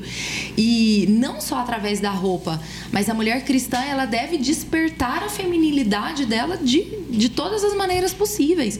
Eu falo muito isso no Instagram. A, a mãe, você como um papel dentro da sua casa, é o papel feminino dentro da sua casa, você tem sim que incentivar a sua filha. É tirar o sábado e levar para fazer a unha. Porque hoje, ah, não, mas né, que bobeira, para que isso? Não, não é bobeira, não. Porque é esse resgate da, da feminilidade que tá faltando. E hoje a moda vai caminhar para isso, o mundo vai caminhar para isso, a internet está nos levando para isso. Hoje, se você pega os desfiles, é, né, por curiosidade, se você pegar os desfiles das últimas semanas de moda, de Milão, de é muito raro a, as marcas é, que, que você enxerga um certo tradicionalismo ali. Uma cintura marcada, é muito raro. A grande maioria, você olha, pera, vo- você não consegue entender o que é aquilo. Isso é uma figura masculina, isso é uma, uma figura feminina, isso é roupa, isso o que, que é isso? Isso é uma fantasia? Então a moda, ela, ela quer. é, a moda, né, que pensando nisso, né, no o mundo jaz maligno, a moda, ela quer. Ela quer. é, esqueci a palavra. Co- é, a intimidade. Imprimir. Não, não, não é essa a palavra. Ela quer confundir. Confundir. confundir. A moda quer confundir as pessoas. E acho engraçado assim, eu até anotei aqui para te perguntar, que você falou assim, ah, você não consegue visualizar. o que- Pra que que serve a Semana da Moda, Daiane? Porque você- eu, eu morro de rir, né? E, e foi engraçado Parece uns que o- extraterrestres, o, uns caras é, o, o assim. Lúcio, o Lúcio até postou essa semana, né? Essa uh, zoando Trend, essa trend. questão. E você chega lá e você vê uma aquela roupa não sai da passarela, né? Sim, não, não sai. Ali é tendência. Isso. Mas que tendência? Aqui uns negócios esquisitos, uns panos amarrados, parece uma É, múmia. o, o que, um- o que que é a semana de moda? A, mo, é, a semana de moda, Fashion Week. isso, a Fashion Week, ela acontece para mostrar para todo o resto o que que vai estar em alta na próxima estação. Então, assim, primeiro é desfilado lá na semana de moda, depois as grifes traduzem aquilo ali com o olhar delas, depois a fast fashion traduz, depois a lojinha do bairro traduz. É mais ou menos isso, né? Essa é a cadeia. É, mas como a ideia é trazer um conceito, aquilo precisa estar muito, muito gritante. Precisa ser muito expressivo para que as pessoas entendam. Ah, por exemplo, você vai ver lá na última semana de moda um blazer com ombro deste tamanho.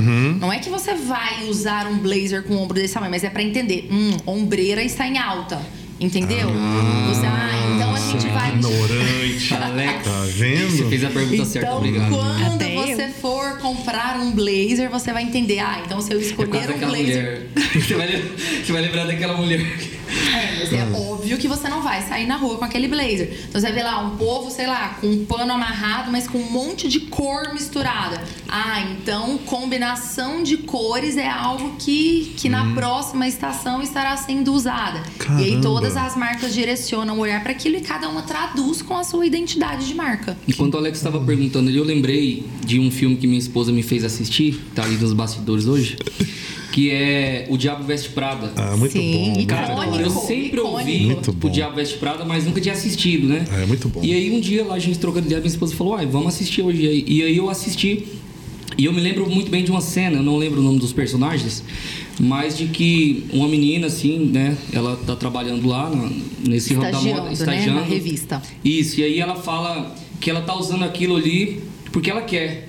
Uma, uma, uma cena assim. E de repente a, a supermodelo lá, a diretora, ela começa. É da Vo- Vogue? Da Vogue, Vo- aham, é. americana. Ela começa a explicar para ela um processo histórico de que aquilo foi escolhido lá no ano 70 porque aconteceu alguma coisa.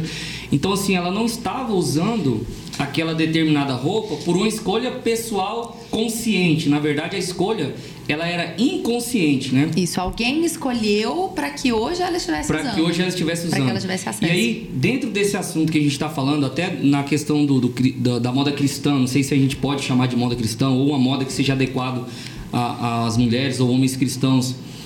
E, e- então há essa questão de, de um- uma espécie de eu não sei se eu poderia chamar de controle social, uma tentativa de. de é, tem uma palavra correta, que é engenharia social, né? Engenharia social. Existe alguém pensando sociedade por trás e a gente aqui na ponta recebe. Existe isso mesmo. Com certeza, com certeza.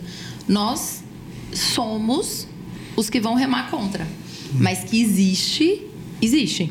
É muito real. E fio, não só né, um desfile de moda, mas hoje filmes.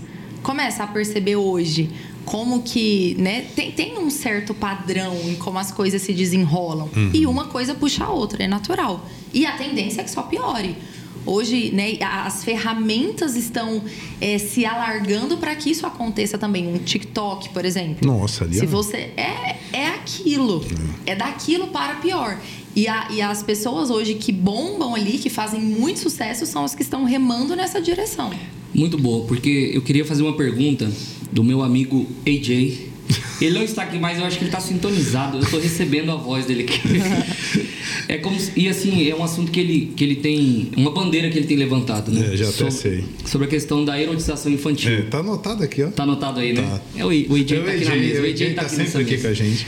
Então é uma preocupação, né? Ele como pai, né? De dois, dois filhos, um filho e uma filha, inclusive. E a gente percebe muito nesses movimentos, como o próprio TikTok. E aí, mais uma vez, existe um processo de engenharia social. O porquê disso está acontecendo. Isso muda a percepção política. A gente falou no, no episódio passado sobre a janela de Overton, né?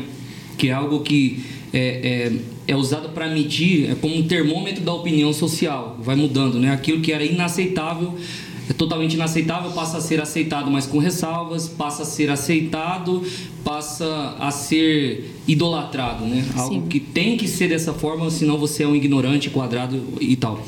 Então a gente percebe isso acontecendo no, no- nesse meio digital, na- nas plataformas do TikTok, Instagram e tal. E só que é um, um- um ponto delicado, né? Porque a questão da moda, ela também acompanha o fator da sensualidade. E que a sensualidade, ela tem o seu respaldo até bíblico para um processo dentro de um casamento, entre o, marido e a mulher e tal, mas que isso vem cada dia mais chegando a, a crianças, antigamente a jovens, depois adolescentes, e cada vez mais isso vai, isso vai acontecendo. É, qual que é a sua leitura de mundo? Assim? O que, que a gente pode esperar? O que, que os pais poderiam é, entender para proteger os seus filhos? É, ho- hoje uma menina de 5 anos, ela tem um celular, ela tem, ela tem uma conta no Instagram, ela tem uma conta no TikTok, ela tem acesso à internet. Esse é um controle que deveria vir de quem exerce autoridade sobre ela. Mas não é o que acontece, né? Não é o que nós temos visto. E muitas vezes nós temos visto o contrário, meio que uma, uma motivação para que seja essa semana mesmo é, tem uma, uma pessoa que eu sigo, uma influenciadora, que é uma grande influenciadora de moda no Brasil. E eu ainda estava observando nos stories dela. é, ela tem uma filha de 5, 6 anos no máximo. E a filha dela dançando em frente ao celular lá e fazendo todos os movimentos e a mãe filmando aquilo achando incrível. Então tem uma, uma certa valorização, às vezes, da, da, própria, da própria família, né? Mas o papel é de quem tem o controle sobre. Quem, ela tem um celular porque a mãe comprou. Ela usa um cropped com 5 anos de idade porque a mãe comprou. Enquanto ela não tem o dinheiro para ir lá na loja e fazer a escolha, ah, mas eu quero usar isso porque minha amiga usa. Não, então você, a partir do momento que você for pro mercado de trabalho, se trabalhar, tiver o seu dinheiro, você vai lá e compra o que você quiser. Mas enquanto estiver sob minha autoridade, quem decide o que. E eu escutei isso muito da minha mãe. Nossa, eu, na minha época, né? Claro que não era como hoje. Na minha época, a sensualidade era usar uma saia dois dedos acima do joelho. Exato. Porque A canelinha o já era norma- sensual. Era, já era sensual. Ah, mas todo mundo usa. Você não é todo. a- a- aquela frase clássica. Eu escutei, você não é todo mundo. Enquanto eu escolher a sua roupa, é assim que você vai usar. E até hoje, quando eu uso, às vezes eu uso né, um short, sei lá, uma bermuda, eu vou na, na casa dos meus pais. Até hoje meu pai fala isso, pegou fogo na loja que você comprou, comprou, comprou essa roupa, e eu sei que não tem nada demais ali. Mas é quem educa, né? Quem instrui. Então, o papel, o controle é esse, tem que ter. É, e é, é desafiador. Porque hoje uma menina de 6 anos que não tem celular, na roda de amigas, ela é vista como, nossa, mas você não tem um celular? Alienígena. Um alienígena. Não, é desafiador para um pai hoje colocar filho no mundo não tá fácil não, né? Não. E vai ficar cada dia mais difícil. Então, é, menino, criança, menino se veste como menino e menina se veste como menina. Como a sua pergunta? Menino se veste é, como criança, é, na verdade, criança deve se vestir como criança, né? Criança Seria- deve se seria a vestir como né? criança, total, completamente. Mas aquilo que a gente tem falado, a moda tem caminhado não para isso. Hoje Até é muito difícil gente- uma moda clássica, é, infantil. É muito mais Exato. fácil você encontrar um jeans rasgado para uma menina de 4 anos do que um vestido. Exato. Existe moda atemporal? Totalmente. Pergunta boa. Sério? Completamente. É é só você estudar a realeza. Atemporalíssimo. Pega uma foto de Lady Di. Ia 40 falar. anos atrás. Ia falar dela Minha agora. referência, minha musa master de inspiração. 40 anos atrás, se você pega uma foto de Lady Di, ela poderia ser de ontem. Extremamente atemporal.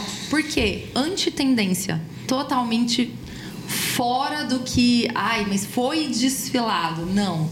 Uma moda é, é, natural, orgânica, de algo. É, é algo clássico, algo que realmente foi criado ali na, em décadas. Claro que sofrendo releituras, porque hoje a gente vive né, várias releituras da moda e, e um- uma calça que foi usada pela Lady Di há 40 anos atrás, ela pode ser usada hoje, mas não da mesma maneira. Mas sim, é uma moda atemporal. E que daqui a 40 anos ainda se estará sendo usada. Mas hoje, na, na leitura atual, uma moda atemporal ela é vista como careta.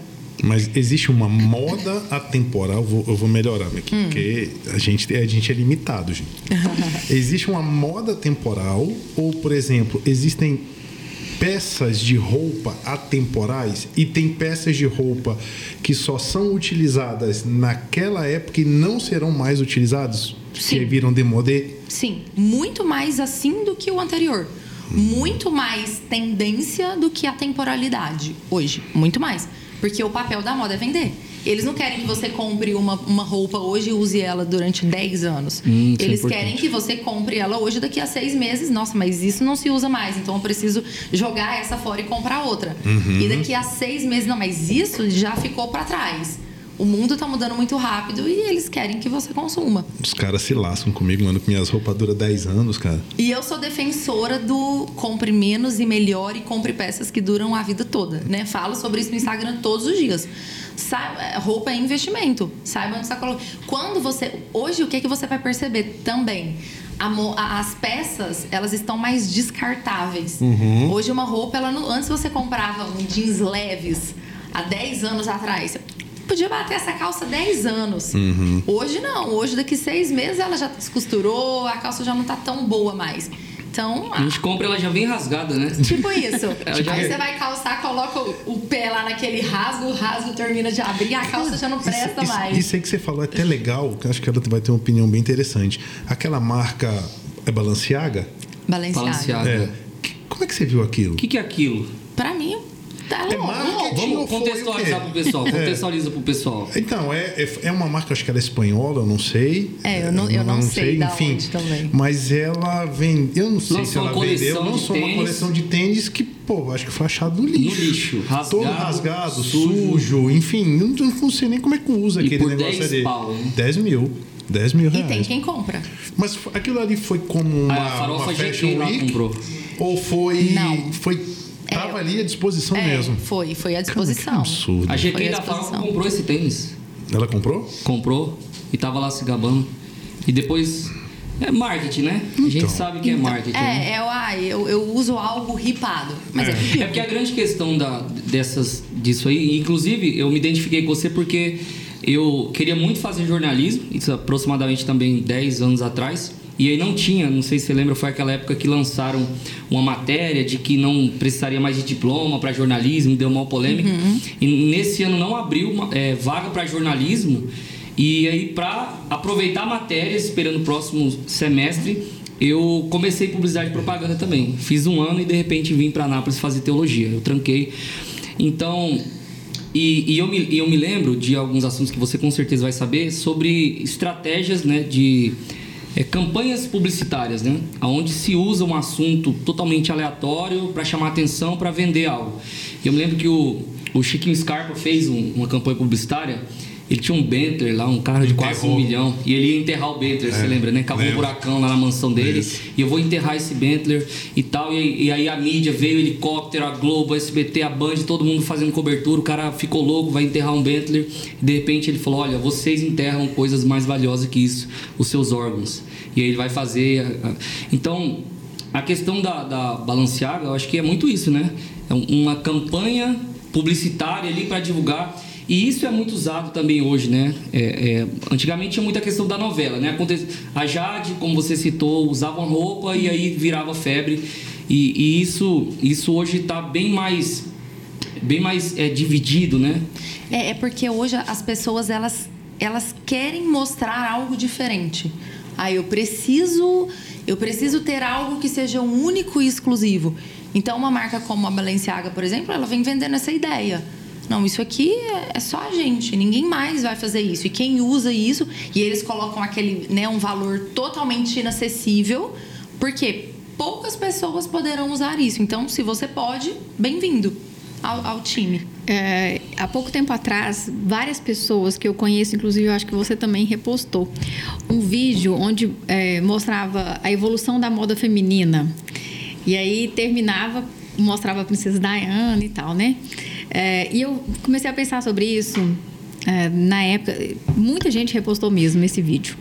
E eu via várias pessoas dizendo que aquele vídeo não representava, aliás, representava no sentido assim, eu não, eu não vivi essa evolução e nem vou viver. Então o que a gente vê é que alguém está bolando uma moda e nos impondo algo. Essas pessoas, elas têm o poder de comunicar, mas elas não representam a massa. Não. E eu acredito que a maioria das pessoas, elas não vão nessa vibe. Só porque aquilo que é repetido, repetido, repetido, às vezes a gente tem que tomar esse cuidado, né? Se torna normal. É. Foi algo que o Pedro falou agora atrás. Exatamente. Quando ele falou é que, que eu fiz o, o link desse vídeo, porque esse vídeo ele mostra bem isso, assim. Aonde é que as mulheres foram parar? Eu não sei se pode falar essas coisas aqui, se dá muita polêmica, se vão me cancelar. Que não tem censura, não, pode falar. Fala Vou tudo. me cancelar aqui agora, mas muitas vezes é, nós exigimos que as pessoas nos tratem de alguma forma enquanto mulheres, mas a gente não se comporta de uma forma que é legal, assim, para isso, né? E tudo comunica visualmente falando. Então, ah, eu acho que essa evolução não me representa, acho que não representa a maioria das pessoas. Acredito muito que essa moda ah, que sensualiza, que expõe demais, ah, dentro de uma maioria não é legal. Só que às vezes aquela pessoa que às vezes nem concorda com isso, nessa onda de, não sei se é manipulação a palavra certa. Eu acho que é um efeito manada, né? É, acaba indo quando de repente a pessoa se vê, já- já tá ali, Sim. né? Então, eu não sei se seria fazer um merchan pra Daiane, que todo mundo contratar ela. pra ela ir lá dar um negócio, mas às vezes é a, é a falta de, de uma de identidade. de uma abertura de olhar, né? Eu acho que falar sobre isso já pode trazer essa, poxa, o vestir revela uma intenção. Qual tem sido a minha intenção quando eu vou fazer as minhas escolhas? Então, às vezes, só de parar para pensar isso, você já começa a fazer uma autoanálise. Às vezes, o estalar, você não, não precisa de um Exatamente. profissional de falar, não, olha, aqui tá indo para uma direção que talvez não é a que você quer seguir. É, é uma falta do. E acontece muito isso, as pessoas, elas às vezes se vestem muito no automático. Ah, eu comprei, eu, eu ganhei, ok, eu vou usar. Não, mas espera, você, você parou para refletir sobre isso? Você parou para. Você fez uma análise crítica sobre isso? Você olhou no espelho antes? Sabia que tem muitas mulheres que não têm espelho em casa? Não. Muita, muitas mulheres não têm espelho em Que casa. isso? Não tem. Eu, eu já atendi clientes que não têm espelho. E aí, o que? Vestiu aqui, ah, tá ok, tá, tá arrumadinho, tá mais ou menos. Né? Você tem que olhar o, o por trás. Né? Co- Como que tá a minha imagem atrás? Você tem que agachar quando você veste uma roupa. Você tem, Tem? que abaixar. É, o ideal seria. Pra por quê? Você não tá Você não fica marcando. intacto o tempo todo. E isso pra mulher é uma preocupação muito maior, porque tem todas essas questões. É, e tem gente que não se importa com isso. Ok? Ok. Mas, pra quem se importa, Mas se eu não me importo, se você comentar algo, eu não posso me ofender. Exato. Porque esse que é o problema. Ah, eu não importo, eu não me importo, eu me visto como eu quiser. eu tô dando Aí- a chance pra que É. o outro pense o que ele queira. Aí se eu te julgo, mas você está me julgando. Nós estamos sendo julgados a todo O tempo tempo. todo. E nós julgamos o tempo todo. né? Exato. Por falar em julgar, eu quero fazer uma pergunta polêmica. Eu gosto das perguntas polêmicas. O Alex chega treme. É, crente pode usar biquíni na praia? Mulher pode usar biquíni na praia? É uma Pode. pergunta boa, né? Pode. Apesar de que eu não Cara gosto. da Jéssica lá. É, não, é uma, per- é uma pergunta interessante. É né? uma, é uma boa pergunta. Pô, poder pode? Porque a gente já falou sobre coerência. Sim. Mas existem biquínis e biquínis. Existem biquínis que praticamente não existem. Só E faz de conta. né? Só faz de conta. E aí, né, irmã, pergunta pro Espírito Santo aí se, se esse biquíni tá aprovado. Eu acho que às vezes falta essa. Eu, particularmente, não gosto, já falei sobre isso no Instagram, a Paula já deve ter visto.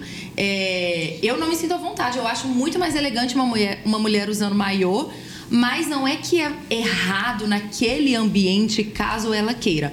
Mas é um colocar a mão na consciência e entender que o- a escolha do biquíni também carrega uma intenção. Deixa eu O fazer. André Valadão respondeu assim, ó, ele falou assim... Pode usar biquíni na praia, não pode usar no supermercado. Gente, é interessante, né?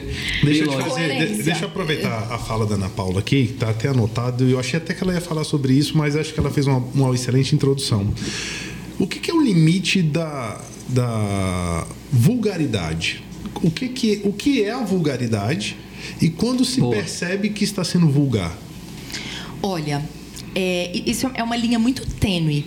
Porque quando a gente estuda, quando eu vou falar com as meninas sobre os estilos, né, sobre os estilos universais, o que cada um dos estilos comunica, dentro dos estilos universais tem o estilo sexy, tem o estilo sensual, né?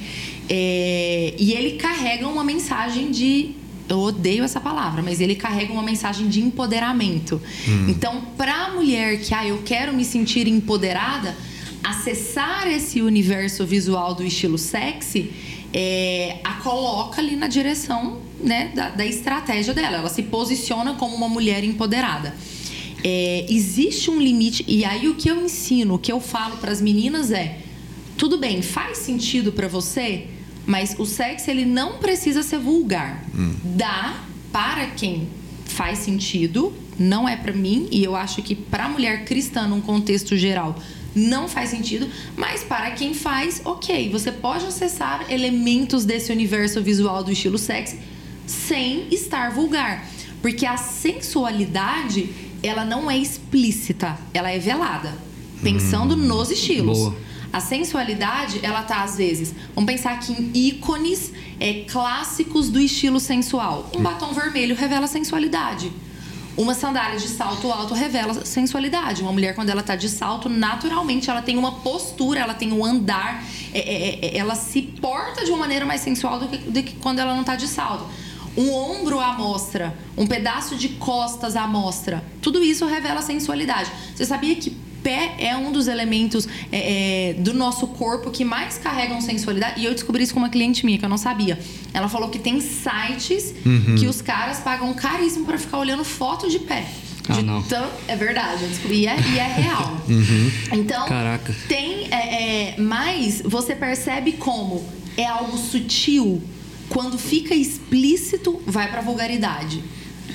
É, o decote, é um seio à mostra, é um comprimento muito curto, é, é o justo demais, é o embalado a vácuo. Aí já, já sai dessa linha de uma mulher. Pode ser elegante com esses traços né, chamados de sensualidade, mas isso não tem nada a ver com vulgaridade. Marilyn É, Monroe vulgar- era, uma, era sexy, né? Foi um ícone. Sensual, na e verdade, usava né? saia midi. Isso. Saia midi e vestido rodado. Mas tinha um batom. Mas tinha um batom, tinha um cabelo curto com um pouco de nuca. Uhum. Então a mulher sabe. E a mulher, eu falo pra você que 95% sabe quando extrapola esse limite. Só que ela faz intencionalmente. Ela faz querendo, né? Ela, ela sabe o que, que ela tá causando ali. Mas na verdade, então, eu vou pegar uma fala sua, que eu acho que você vai concordar comigo. Há uma confusão entre eh, se sentir empoderada e se sentir cobiçada. Sim, sim. Não é isso? Com certeza. Com então, a certeza. mulher, quando fala que tá sendo, ela está empoderada, é porque ela está sendo cobiçada. É, se, se for pra, se for para esse sentido, sim. Porque tem várias formas de revelar poder. Às vezes ela vai, se, ela vai revelar poder de- com uma, com uma vestimenta mais masculina. Usando um ombro marcado, usando um terno. A mulher pode revelar poder, de- entende? Poder, nesse caso, competitivo seria, né? Isso, isso. Mas não só em ambiente profissional, até fora. Mas é, é- é porque vai depender muito da leitura, né? E tem um pouco de pessoalidade nisso também. Eu acho que as pessoas diferentes podem ler poder de maneiras diferentes. Eu acho que vai muito do, do que a gente já carrega como bagagem. Eu me lembro um pouco um tempo atrás que eu organizei um discipulado, contextualizando, né? Tem. É, nós somos de uma igreja que tem grupo, pequenos grupos de discipulado e aí eu trabalho nessa plataforma. Como é que chama aquele, aquele seriado que a gente viu da rainha? The The Crown. Crown. Isso. Eu estava assistindo aquele seriado e aí ali conta né, vários momentos históricos reais que aconteceram na coroa inglesa. E aí eu me lembro um momento em que Billy Graham vai à Inglaterra e a rainha Elizabeth queria conversar com Billy Graham. E aí ela simplesmente conversou com Billy Graham. Eu, se estivesse naquela época, conversaria? Provavelmente não. Quantos privilégios aquela mulher teve? Vários, vários. E eu acho que a gente, como cristã, e eu me vejo muito assim, sabe? Quem, quem caminha comigo, a minha pastora, inclusive, um beijo, pastorinha, ela fala muito, eh, né? Qualquer coisa que vê assim, bem filhinha de Jesus, é a minha cara. Eu me vejo filha do rei assim, Com entendeu? A cara do meu pai. Então, eu entendo que aonde eu estou, as pessoas estão me olhando dessa forma. A Bíblia diz que nós somos embaixadores de Cristo. E aí eu fiz uma analogia com esse, com esse seriado, porque é, ela, enquanto rainha, é, várias portas se abriram. Porém, ela teve muitas obrigações. Então eu não posso estar em, em um lugar de qualquer jeito, porque não é só o meu jeito, mas aquilo que eu represento. Eu represento uma coroa, eu represento um lugar e eu escolhi representar isso. Então, se eu escolho me comportar dessa forma, eu sei que tem coisa que não é legal. Por exemplo, é, o meu estilo, Ana Paula. É, eu, eu tenho. é, Como é que é? É, é elegante, né? Isso. É, que é, lá daqueles sete, né? Sim, dentro dos sete E estilos o meu universais. segundo, que eu gosto muito, é o sexo. E eu vou andar vulgar? Jamais. Não vou. Por quê? Porque eu represento uma coroa. O que, que eu faço? Ah, e que a, a Daiane, inclusive, me ajudou muito nisso. É, eu, eu gosto de um batom vermelho, um batom, igual agora eu tô com um batom escuro, eu gosto. Ah, eu Um gosto cabelo longo. O cabelo, eu gosto de animal print. Eu adoro um, um sapato de onça. Então, são couro. Ah, animal. Ah, você, entendi. É, eu gosto de roupa de couro. E eu, e eu me lembro que nós compramos juntas, né? Uma calça de couro que eu me senti super linda com a calça, adoro essa calça. E ela não é nem um pouco vulgar. E eu posso usar essa calça para subir numa plataforma como já subi e chegar lá dentro da minha identidade, filha de Jesus, a cara do papai, Sim. sem ser vulgar. Então a gente precisa ter esse filtro, sabe? É, não é tudo me é lícito, mas nem tudo me convém. E o que eu represento? Então, cê, igual a gente falou a questão da praia, né? Você vai pra praia, como é que, sabe, como é que tu vai se portar lá? É, eu, não, eu não ando só no meu nome. Isso é uma escolha. Tudo bem se você não quer. Mas se você se porta dessa forma, você precisa se adequar a isso. E eu concordo que realmente eu acho até que seria mais que 95%. Porque às vezes aquela pessoa é ferida em alguma coisa, então ela quer chamar uma atenção para suprir um vazio de uma outra coisa, né? Exato. Tá doendo aqui, então eu me compenso dali. E, e ela quer se empoderar de alguma forma. Eu me considero uma mulher empoderada. Uh, eu sento para conversar numa roda com qualquer tipo de pessoa.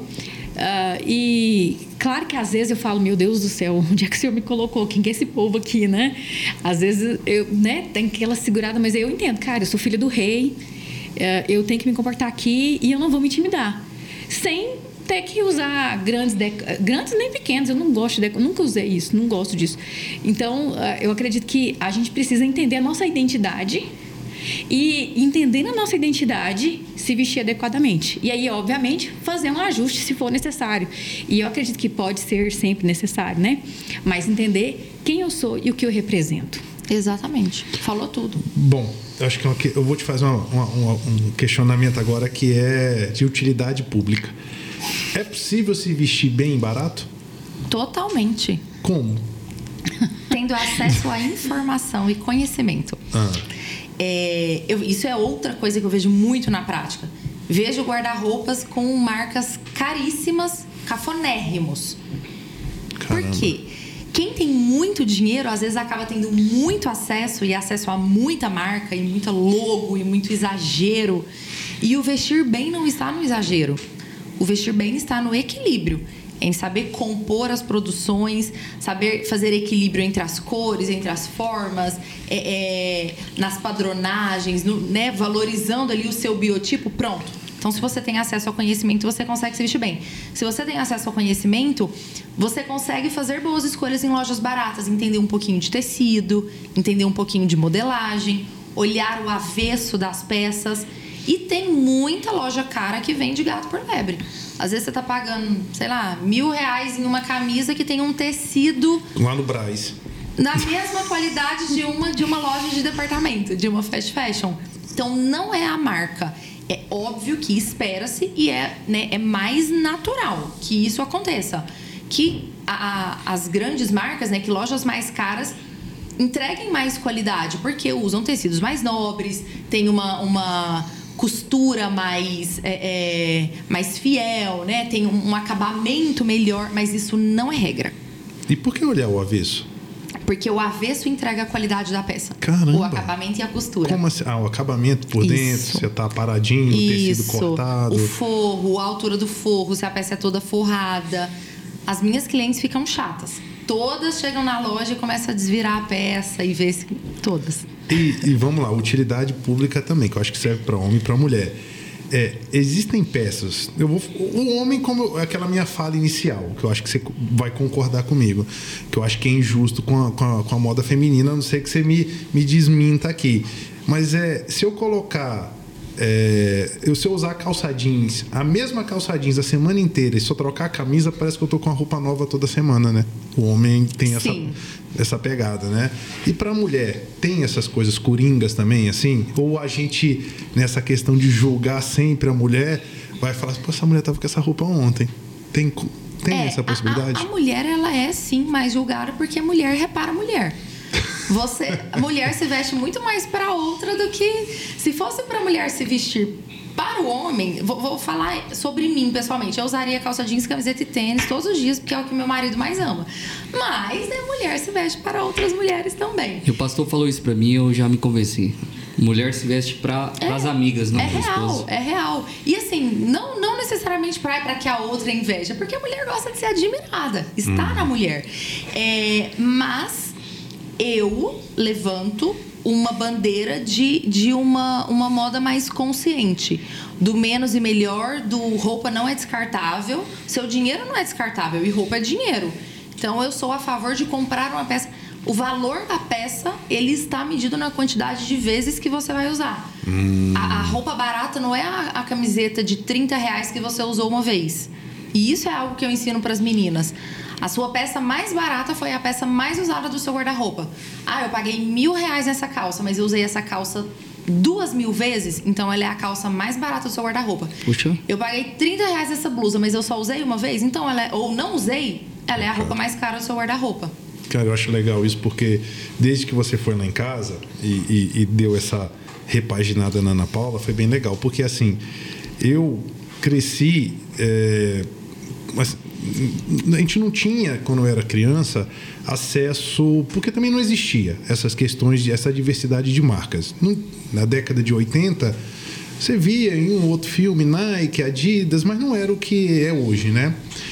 E aí, quando eu me tornei adolescente, que foi quando ocorreu esse boom das grandes marcas, né? Então, Nike com aqueles tênis muito legais, Adidas, aí tinha Reebok, aí tinha Puma, Puma que nem era aquela coisa antiga, voltou, modernizou. Então, eu sempre fui muito fissurado por tênis. Tanto que quando a gente casou, meu, não, meu primeiro salário quando eu comecei a trabalhar, eu fui no, eu fui comprei tudo de tênis. Porque era um Ótimo objeto para mim e significava porque meus amigos tinham. E eu não exigia do meu pai ter porque eu sabia a condição financeira era complicado assim né de pô, se meu pai fosse atender todos os meus pedidos eu estava enrolado.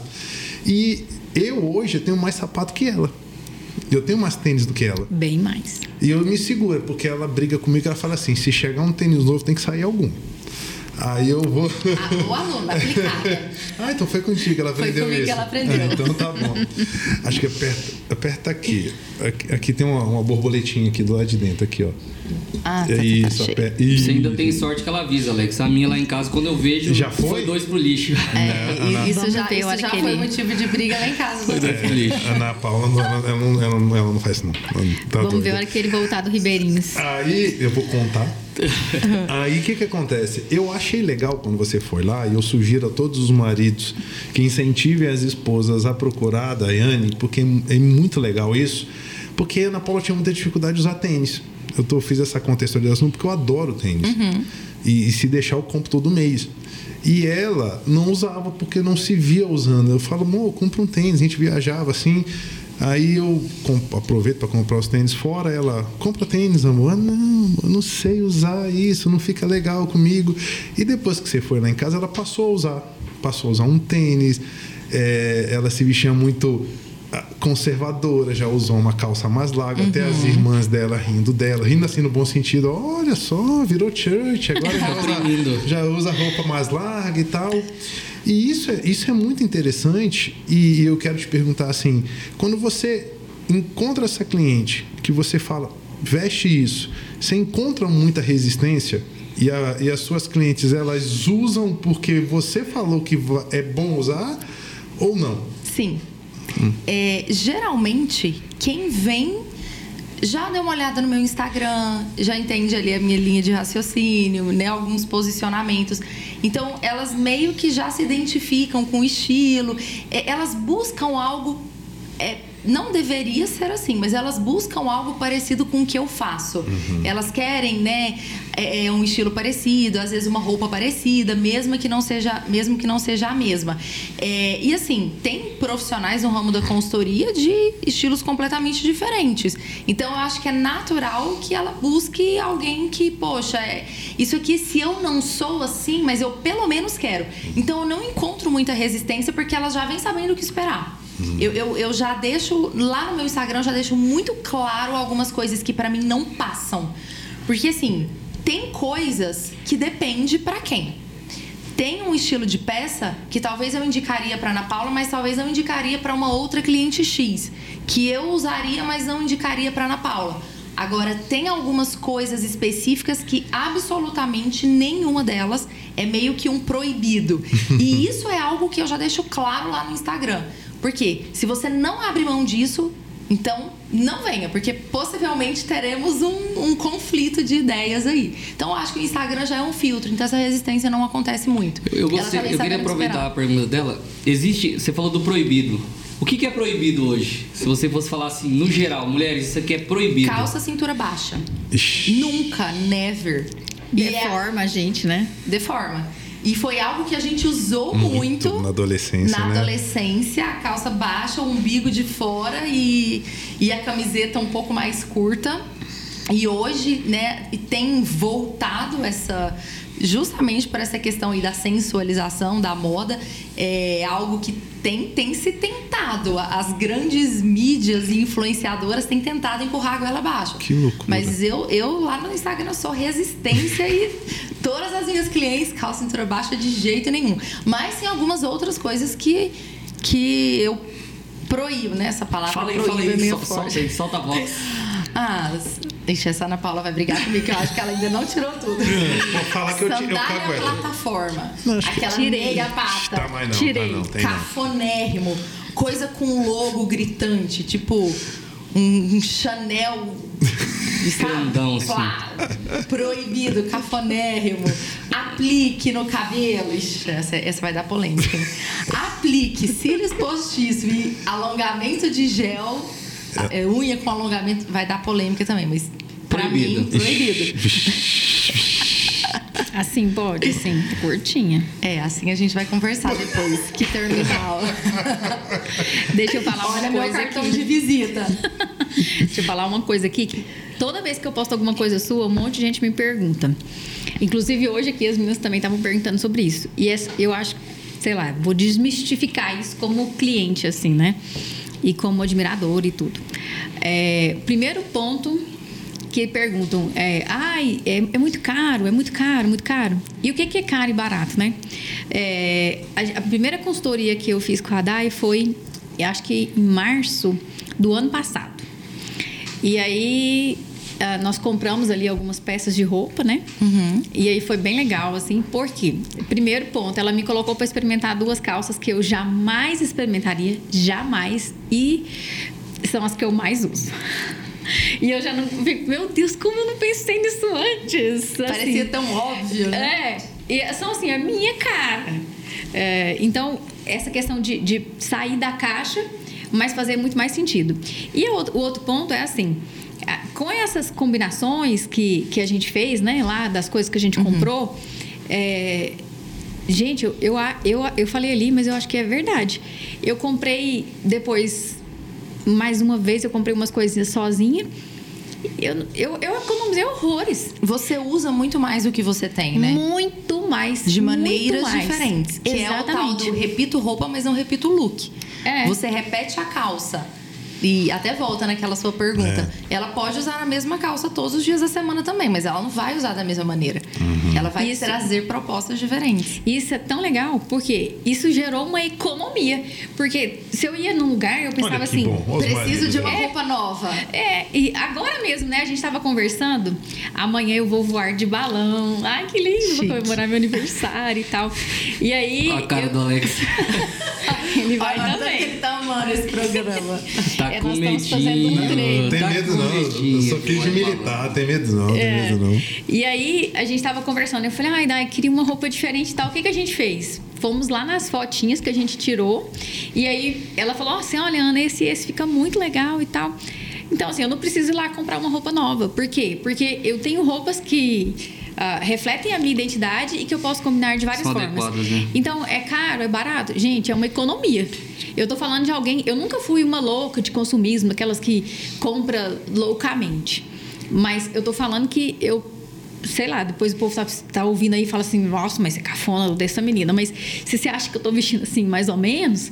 ah, Você veste. É, eu, eu fiz compras há um ano e meio atrás. E aí comprei mais uma coisinha ou outra e aí a gente já tá marcando o próximo, né? Uhum. Mas assim, é super econômico. Eu tenho amigas que compram roupa sempre, sempre, Toda sempre, semana e sempre. nunca tem nada. E nunca tem nada, e você fala no lugar, não sei o que eu visto, não sei o que eu tenho, e depois da consultoria já não tem isso mais. Então, ah, não é coisa de, ai, só rico que faz isso.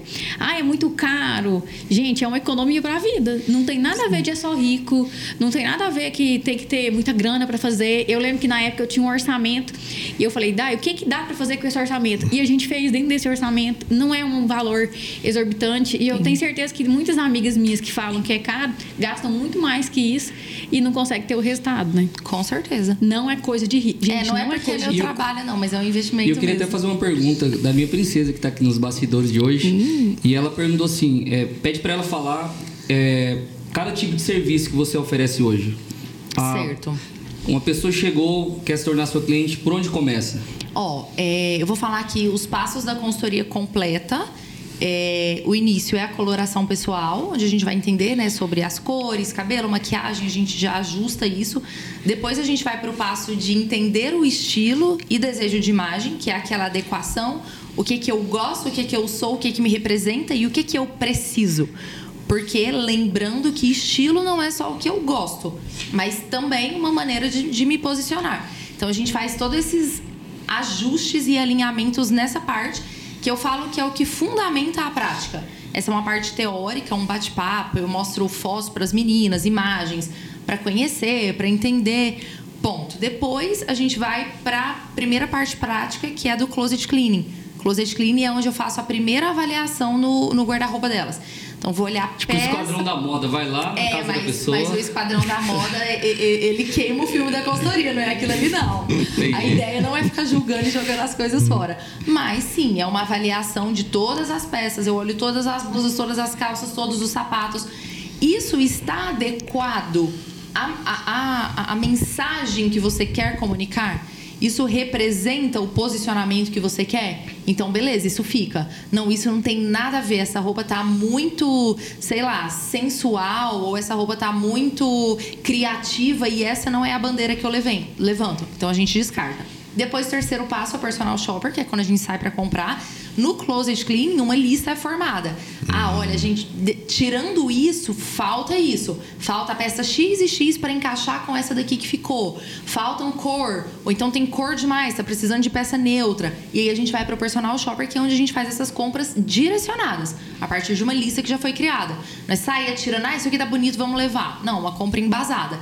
E aí o último passo é a montagem de looks, que é quando a gente pega o que sobrou lá na etapa do closet cleaning com as peças novas do personal shopper e vai fazer isso render. Tira foto, ah, vamos deixar aqui looks para o trabalho, looks para o final de semana, looks para uma festa. É, é algo que facilita a vida. Você já fica ali com uma, uma, uma pastinha no seu celular com tudo pronto para você acessar quando precisar. Esse negócio é muito doido, porque eu fui viajar, a gente foi viajar agora recém, depois, na verdade, depois da Daiane, né? Aí assim, ela vai arruma a mala dela. É uma maravilha agora arrumar a mala dela, cara. É rápido. A mala dela agora é rápida e pequena. Porque ela pega. Outra coisa E cafona, lindíssima. malha, mala grande. É, cafona. cara, ela.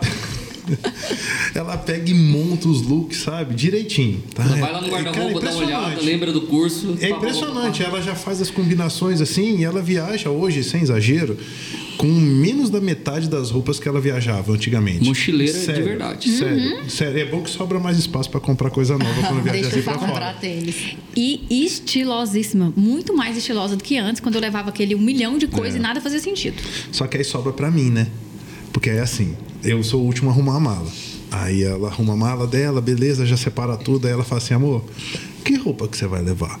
Porque eu já fiz a minha e agora você É, tem que se é adequar. Com Exato, certeza. Assim, amor, você tem que ornar. Tem que ornar comigo. Eu falo assim, A mulher amor, dita o tom. Aí, cara, aí eu faço o provador fashion. Que é assim. Eu tô, Sério? falando, tô falando sério. Eu não, vou, eu não vou usar aqui o celular porque o celular tá aqui usando na televisão. Aí eu tenho que vestir a roupa. Aí ela fala. E ela sentada na, e na sentada cadeira. na cama, ela Fazendo fala. Julgamento. Combinou. Aí ela vai lá e tira a foto pra registrar o look, mano. Mas Ah, isso é legal. Não, ela isso é é, legal. look. Aí ela fala Economiza assim. tempo na viagem. Não, mas aí eu, é- aqui eu economizo também. Por Pois quê? é. Porque aí eu falo assim, aí ela fala, beleza, agora com essa mesma calça e esse mesmo sapato, você pega aquela camisa lá, Uhum. aí. Porque assim, no, no verão, beleza, mas quando viaja assim pro inverno, aí ela agora pega aquela camisa, faz uma sobreposição com tal coisa que tá, tá, tá. Amor, ficou bom. Aí ela vai lá, tira a foto. Ela faz a sua montagem de Ela faz a montagem do look, cara. Aí quando eu vou, a gente chega assim, né, no, pra onde a gente vai, aí ela vai, eu falo assim, Aí você veste tudo errado. Não. ah, não, aí ela pega, me manda as fotos, aí eu olho as fotos, aí eu vou lá e só reproduzo, cara. É Legal, muito cara. é fácil Mas o isso, que, que é bacana disso? É, é, é fazer a mala pequena. Sim. Porque às vezes você vai levar, por exemplo, cinco. Ai, eu vou tirar nota 10 aqui na frente da professora, gente. Porque até ganhar um, um kit da pessoa. Um gift. É, é, é, vamos supor, igual a gente fez uma, uma viagem para Gramado no inverno no ano passado. É, eu me lembro, por exemplo, quando a gente às vezes vai viajar para um lugar mais frio, às vezes vai para Europa, um lugar que é frio demais, e as roupas de frio elas ocupam muito espaço. E depois que você sabe o que vestir, porque aí o ano passado eu já né, tava sabendo, eu organizo ali, pego poucas peças e faço as combinações. Só que aí, o que que, que que tava acontecendo aqui? O casal. A esposa fazia a mala pequena e o, e o esposo, amor, Tinha que pra que esse a tanto? É, pra que esse tanto de coisa? Lá eu vou Aí- saber o que vestir. É, Tamo aí, junto. tipo, não, mas assim, agora a gente economiza muito espaço e a gente consegue fazer a mala muito mais rápido. E lá na hora que a gente vai sair, é muito mais rápido também. Em casa você vai gastar um pouquinho mais de tempo? Vai. Mas o passeio, que é o, que, o motivo, né? Você aproveita é, muito mais. Muito mais, porque às vezes você vai sair, você já sabe o que, que é, a mala fica mais, mais enxuta, é, você usa as coisas muito mais e fica com mais espaço para trazer coisa, como ele falou, que isso é ótimo. E é, e é importante também ter essa, essa conexão aí, né? Porque tem casal que sai que parece que a esposa tá indo pra um concerto clássico e o marido tá indo pro estádio. Eu Ou, acho sei um lá. desrespeito com a esposa. Gente, a mulher, coitada, passou o dia, né, se cuidando, se preparando para aquele momento. O marido, vou contar só um Vou chinelão contar uma aqui. curiosidade aqui. É, a gente se conheceu Ixi. na igreja, né? Não tem jeito de viver em outro lugar. Crente se É. conhece na igreja. E eu me lembro Culto a de primeira vez. Era culto de jovens. Olha só. Da Assembleia. Olha só. É, lá na rua 8, isso. E aí, o, eu conheci a irmã, né, do Alex. e aí, nessa época, eu lembro o primeiro dia que eu vi o Alex. E aí, é, ele, ele né, tem 1,90, né? é Forte, não sei o quê. Então as meninas ficavam tudo, né? E eu lembro que eu olhei e falei assim, gente, quem que é esse babaca? ele tava de camiseta, uma camiseta azul, ele usava essa camiseta, muito essa camiseta, e uma calça que eu fico brincando que é uma calça de sombrinha, que é tipo um tectel, não sei como é que chama aquilo. É coisa de sombrinha. Cheio de bolso. Sim, total. Capa de chuva. Não é? Isso. Bolsão ele assim chegou jeito. Aí eu olhei e. Aí, Já fez aquela primeira impressão, né? mas olha a primeira impressão dele. Ele, ele sabe te descrever exatamente como eu estava. E ele fala que naquele dia ele falou: Eu vou casar com essa menina. Ele não sabia nem o meu nome. Olha só, E aí, histórias que a gente então, conta. assim, a minha imagem comunicou. Sim, Só que aí ele boa teve, moça. que, é, ele teve que mexer na imagem dele, né? Aí eu me lembro a primeira vez que eu vi ele com uma roupa que eu, eu lembro perfeitamente, assim, no corredor. Ele tava descendo o corredor da igreja, né? Tudo na igreja. E eu subindo assim, eu olhei e falei assim: Uai, esse é o irmão da Aline? Ué, esse varão tava- tá diferente. É, esse varão tá, ó, tava alinhadinho. Eu falei, gente, esse, uai, até que esse rapaz é interessante. Então, a, a comunicação, ela Ai, tá ali. Ela, a gente Ele não fez, tinha. ele fez um voto com Jesus. Ele falou: Jesus, se for ela, ela vai me gostar de mim do jeito que eu tô aqui, ó. Aí depois. Na- a comunicação, ela, ela vale muito. É e o muito. Alex tá fazendo umas brincadeiras aqui, mas ele é, ele é todo vaidoso, não sei. É, não é? É, ele é vaidoso, ele gosta de se vestir bem. Alex é bonitão. É, inclusive eu já tentei várias, várias vezes convencer a Daiane também em fazer uma consultoria dele. Eu acho que eu vou aproveitar que o Daniel tá nos bastidores aqui, pegar uma autorização. É, se o Daniel autorizar, quem Tá sabe? certo. Daniel, deixa nós dois, que tal? Tá Você certo. vai Só não também. pode superfaturar, hein, Daniel. É, você vai também. E- Homem é dobrado. É, vai porque a gente, eu tenho percebido assim que a gente tem que passar por uma transição churchiana. É. Churchiana. Co- co- Como que é essa transição churchiana, Ana? Então, conta. eu acho que é uma mistura dessa calça de sombrinha com a nossa alfaiataria. Tá tendo uma crise de identidade. É, não, e, tá- e acho que tá legal isso, assim. Só que, é, às vezes, eu acho que a gente tem que tomar um cuidado, porque nós temos uma imagem Sim. profissional. Então, ela também tem que, tem que casar com toda essa Vocês são né? líderes na igreja também. Vocês têm que passar uma, uma imagem Cara, mas, é, também. mas né? isso é muito complicado agora falando sério. Por quê? Quem não conhece a nossa igreja, né? Quem de repente não é aqui de Anápolis, nós somos um, um- estamos integramos uma comunidade de fé que ela não é apegada a essa questão dos usos e costumes, né? Então eu tenho tatuagem. É, se você quer ir à igreja de boné, você vai. É uma igreja extremamente bíblica. Pode parecer o contrário, mas não é. Uma igreja extremamente severa dentro daqueles princípios que estão Doutrinários. determinados, doutrinários, né? Mas a questão da vestimenta não sendo vulgar, Sim. não sendo nada daquilo que contraria a nossa fé, é permitido. Lifestyle. E é, é um lifestyle bem legal. Só É, que e é uma o que que maneira de posicionamento também, né? Mas é, é tão estranho, a gente se sente tão bem ali naquele local, que eu me lembro assim, eu nunca usei boné na igreja. E eu sempre contestava. eu me vi muito no que você falou, mas por quê? Por quê? Por quê? Mas respeitava, mas não aceitava o fato de eu não poder ir de boné para a igreja, não poder ir de bermuda para a igreja. E eu me lembro a primeira vez que eu fui de bermuda na igreja, na church, eu achei que eu tava ia cair um fogo consumidor. Tô condenado. Cara, eu falei, sério. Eu, e eu levei muito tempo aí de boné. Quando eu fui de boné, eu só fui de bermuda por necessidade, porque eu fui na, tinha uma church lá em Goiânia, e aí eu tava na casa da minha irmã, coincidentemente era do lado, eu fui a pé. Falei, ah, cara, eu não trouxe roupa, vou de bermuda mesmo. Quando eu entrei na igreja, que eu me vi de bermuda dentro da igreja, falei, meu Deus do céu, o que, que eu tô fazendo aqui de Dá um bermuda? sentimento de culpa, É um né? absurdo isso. E aí depois eu comprei um boné dentro da igreja mesmo, né? Que a igreja, a nossa igreja tem uma, uma lojinha. Comprei. Mas assim, é é muito é complicado porque ela é uma igreja jovial. Sim. Não de jovens, jovial. E a gente fica às vezes perdido, por isso que eu fiz essa pergunta, meu tênis colorido lá, que os meninos têm inveja. Na igreja cabe. Na igreja cabe. É, mas é- eu acho que é tudo que a gente falou até aqui. É a coerência.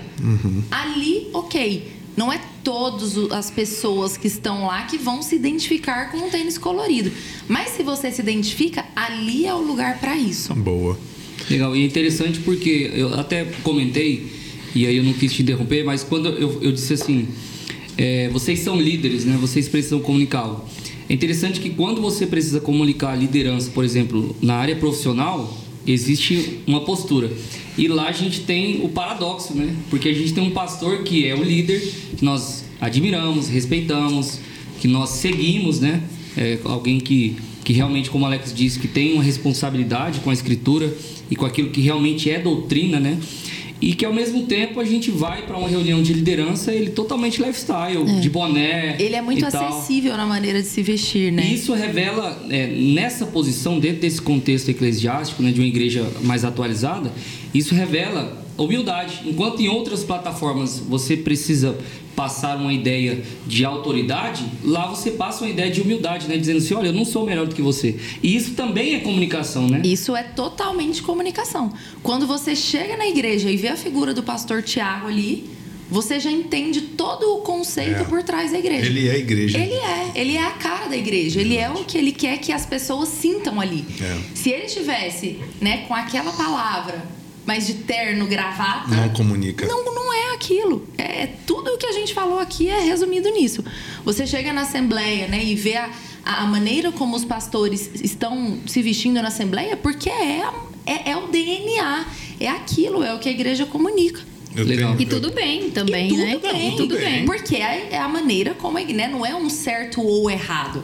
É cultural. É cultural, é estratégia de comunicação. Cada um tem a sua. É, e nós somos uma diversidade. Então, se eu me sinto. Agora, eu acho que a gente tem que respeitar muito isso, né? Até porque viemos os quatro da mesma origem. E sou extremamente agradecida por tudo que eu vivi lá. Só que eu entendo que Deus me transicionou, porque hoje Deus quer que eu viva uma coisa diferente. Não Legal. minimizando lá, simplesmente Sim. diferente. Mas é o estilo. Então, se eu estou naquele lugar, eu respeito aquele lugar. Até na questão mesmo de, de uso e costume, se eu estou numa igreja ou numa congregação, seja o que for lá, né? Que tem um hábito daquele lugar, eu acho que eu tenho que respeitar. Com e se, certeza. eu Questão não, se aquilo né? não faz sentido pra mim, então eu procuro um outro lugar, né? Legal. Eu, eu queria, eu só, eu aproveitando a fala dos dois, aí eu tava lembrando e aí me veio uma pergunta que realmente é, é muito importante. É, a minha esposa, ela, ela é goiana. Eu vim, casar, vim lá do Mato Grosso do Sul pra casar com uma goiana. Mas você morava no Mato Grosso do Norte agora, pô?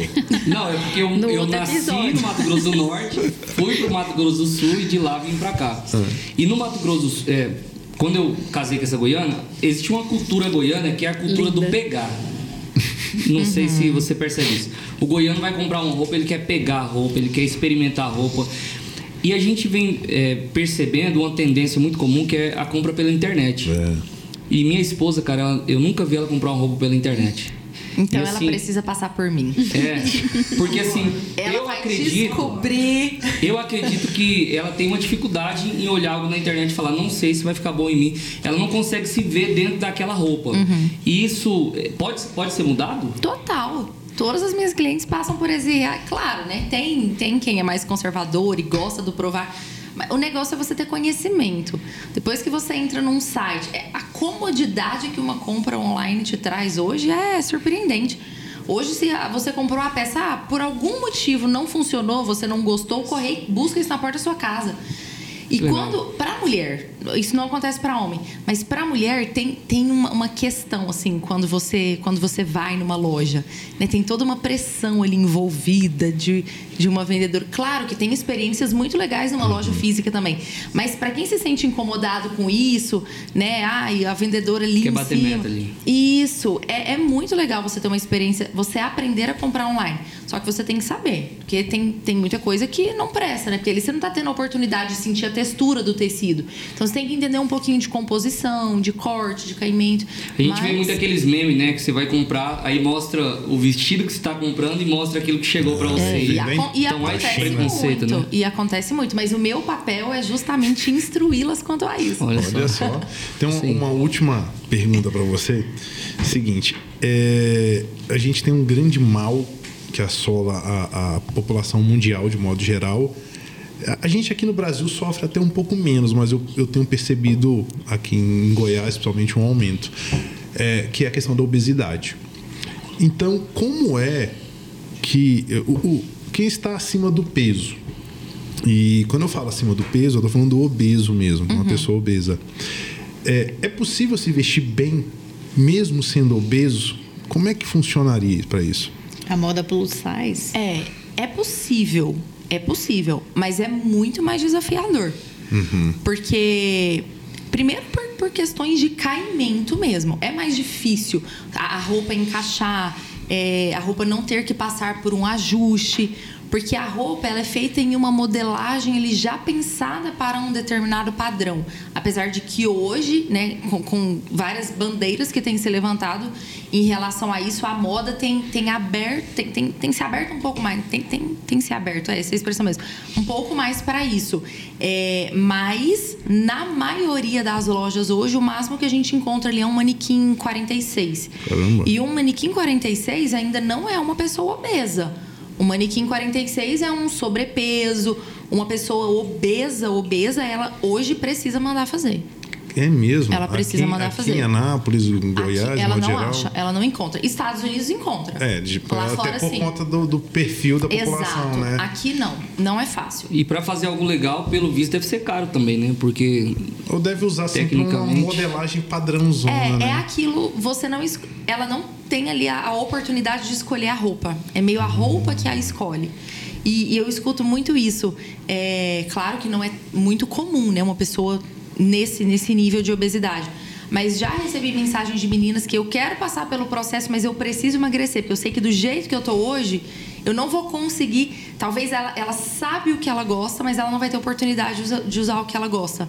Então é desafiador. Mas eu, eu acho que a, a moda tem caminhado mais para essa direção, né? Principalmente observando como é esse consumo lá fora. E hoje a gente vê uma sociedade que que está engordando. É, é comum isso, né? Tem, tem sido mais comum. Então a moda tem aberto um pouco. Mas é, é desafiador, sim. Não é fácil. Legal. E, e a moda verde? A moda verde, assim, essa questão da... Do res- sustentável. Ah. é, do sustentável, da reciclagem. Isso pegou? Assim, tem, tem. A gente tá falando das tribos, né? Tem uma tribo de- desse, desse lado. Mas eu, eu não, não compartilho muito dessa ideia. Para mim, a moda sustentável não é, ah, eu vou ser minimalista e ter duas camisetas, um dia eu lavo. Não, para mim, a moda sustentável é use o que você comprou. Pronto, você comprou, é, você tem um guarda-roupa grande. Ok, mas você usa tudo que você tem? Então você já está fazendo um uso responsável da moda nesse quesito. Porque tem gente que prioriza isso, tem gente, tem gente que gosta disso. Eu gosto de consumir, eu gosto do universo de moda, isso é importante. Do mesmo jeito que tem gente que gosta de, ah, eu coleciono, sei lá, cavalos, ah, eu invisto meu dinheiro em carros caros. Cada um prioriza algo. É, quem gosta de moda, valoriza isso, invista nisso, mas use tudo o que você tem. Pronto, você já está fazendo um consumo Uma consciente. última pergunta. É, essa questão do minimalista. Você falou minimalista no sentido de quantidade, De né? quantidade. Existe- mas existe uma moda que é vigente, que acontece. Eu vejo até surgindo mais um ambiente masculino do minimalista no sentido básico? Sim. Existe? É Existe. tendência? Existe. É, é uma tendência muito forte lá fora, por sinal. E tem, tem tribos, tem influenciadores que levantam essa bandeira e que tem muitos seguidores. Inclusive, hoje tem documentários no Netflix sobre isso, tem livros que, que falam muito sobre isso. Mas é, A é galera algo é, possível. pega muito ali o, o, o Zuckerberg, pega ali o. o- O, Steve Jobs Só só Steve Jobs preto, e né? tal. É, só camiseta E preta. só usa parece, camiseta não sei se isso é, é mito ou se é verdade, mas por trabalharem intensamente com a questão da criatividade, parece que eles não queriam perder tempo escolhendo um look, então eles preferiam algo padrão básico para não compromet- comprometer a sua criatividade. Sim, a É- é fala isso dele mesmo. é essa, mas eu, eu acho que é muito mais uma estratégia de marketing. Estratégia mesmo. Querendo ou não, Do virou uma assinatura. produto, né? É. Hoje você fala Apple camiseta é preta, minimalista, né? pronto, é, é ele que vem na cabeça. Legal. Todo mundo já faz essa relação.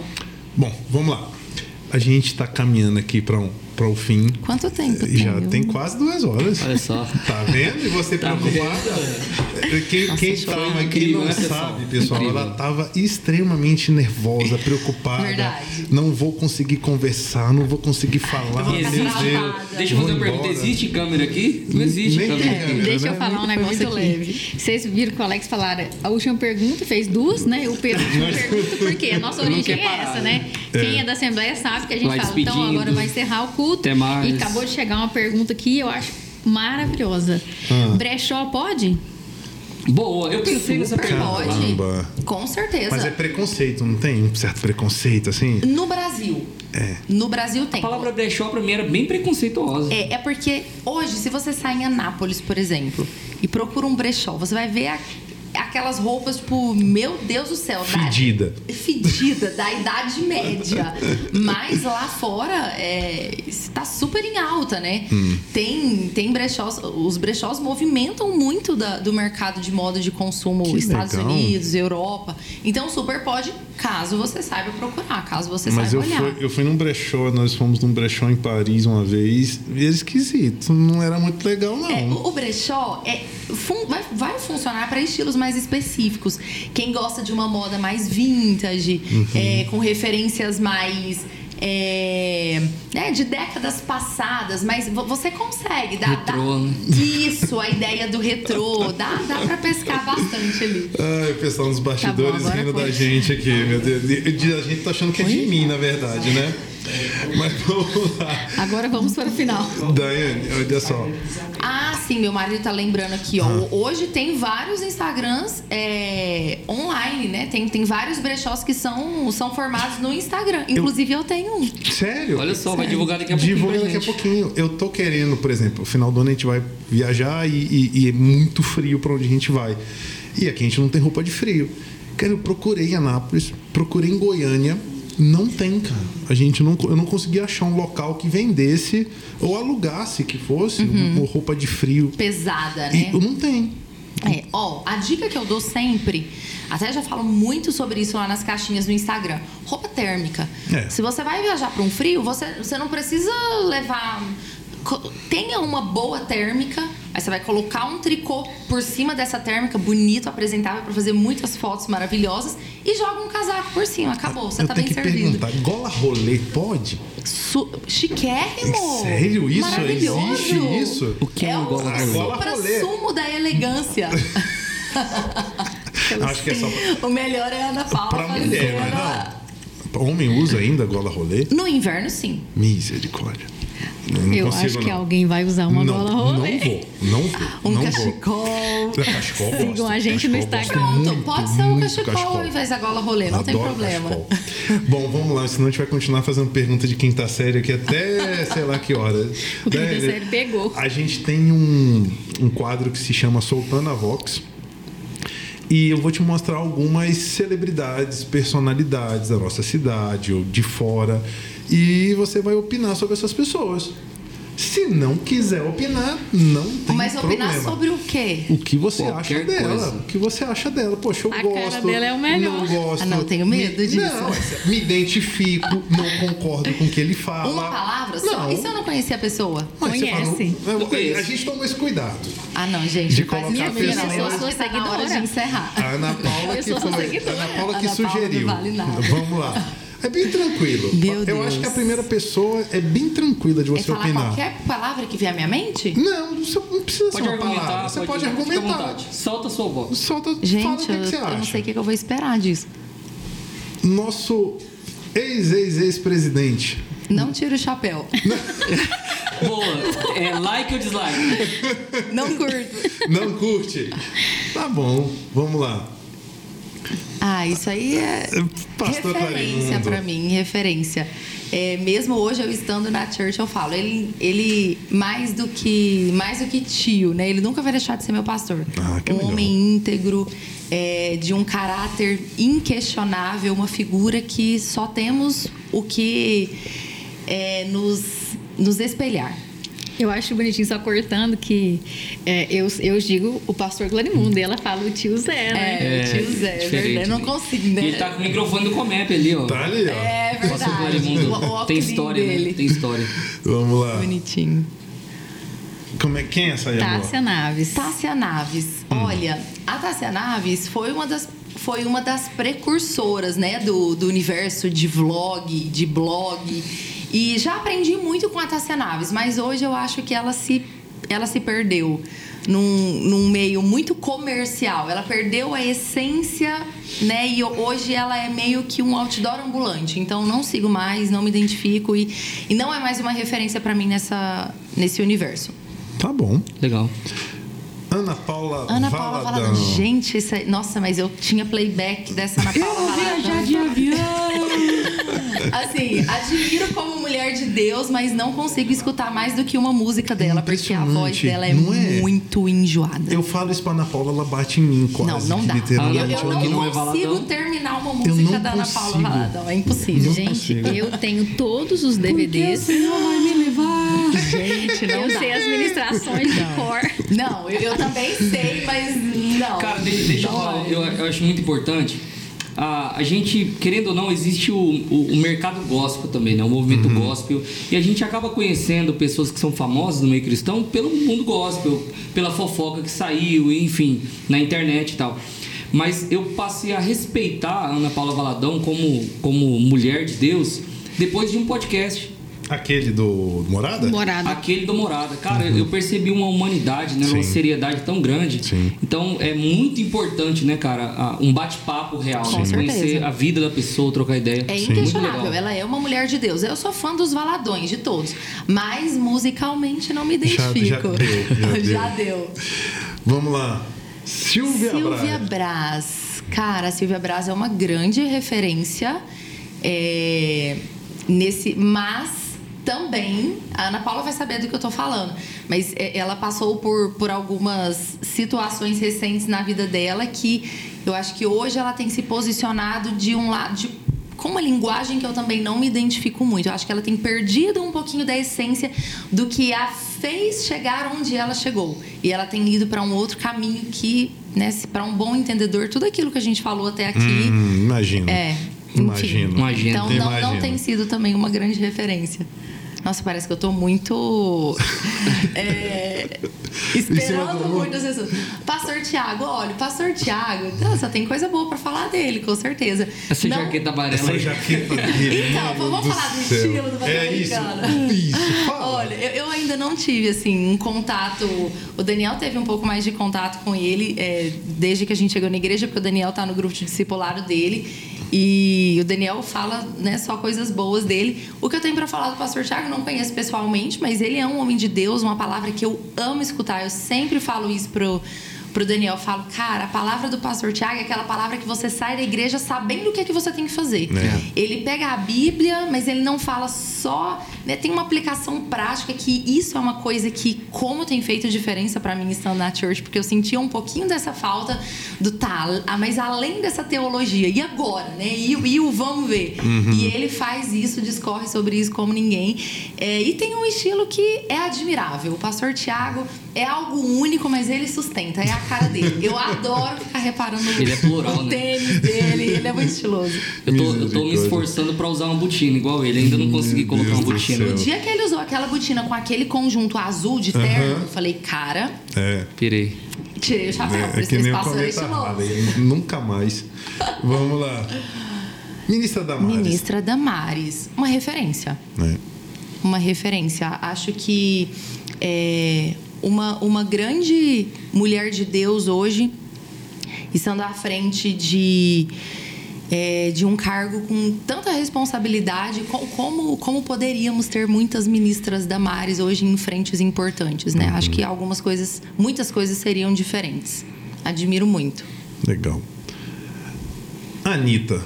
Eita, nossa, Ana Paula. Ana Não, essa aqui, Paula. não, essa aqui é do Pôncio. Não, ai, Jesus. É, essa é do Pôncio. Então, assim, não, não conheço a pessoa dela, mas. Não quero conhecer. Não, né, não, não gostaria, não, não quero. Te representa não como quero, mulher? De jeito nenhum, de jeito nenhum. Nenhuma bandeira. Acho que é uma hoje, da, é, hoje é uma das figuras que tem levado a nossa geração para um, pra um caminho que, que nós temos que tentar remar contra isso. Infelizmente, é, influencia muito, mas influencia de uma maneira é, triste, negativa. Tá bom. Nosso presidente. Gente, isso aqui tá ficando muito comprometedor. Olha, eu sou esposa do Daniel. Se eu mostrar a arminha, eu apanho em casa.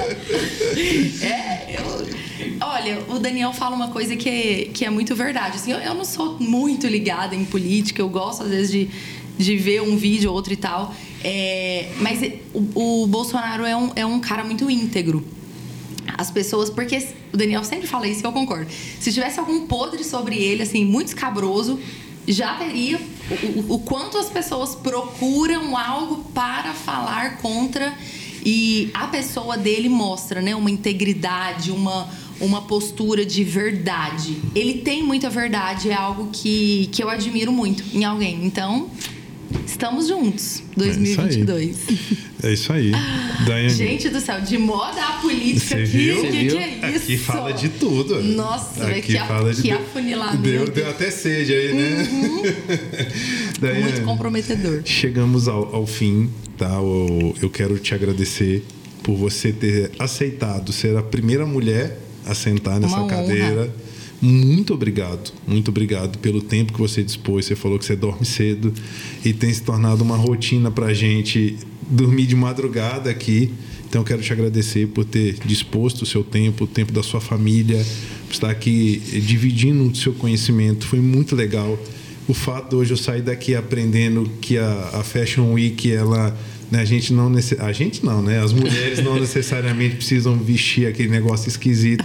Já acrescentou, porque a ideia do, do, do nosso podcast, quando no- eu, o Pôncio e o Ailton nos juntamos, o AJ, nos juntamos, foi exatamente de aprender junto com os convidados.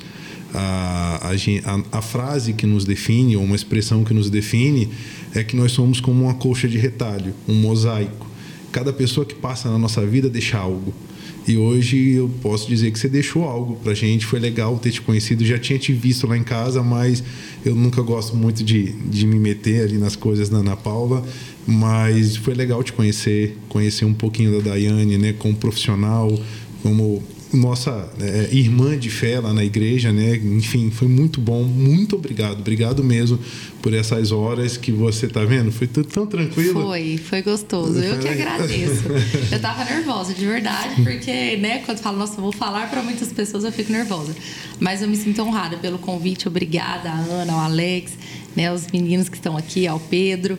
É, foi, espero né, ter conseguido acrescentar um pouquinho de uma maneira leve. É claro que não, não, foi para aprofundamento técnico, acho que a ideia não era essa, mas aprendi muito com vocês também, é sempre bom, né? Uma troca sempre gratificante. Muito obrigada.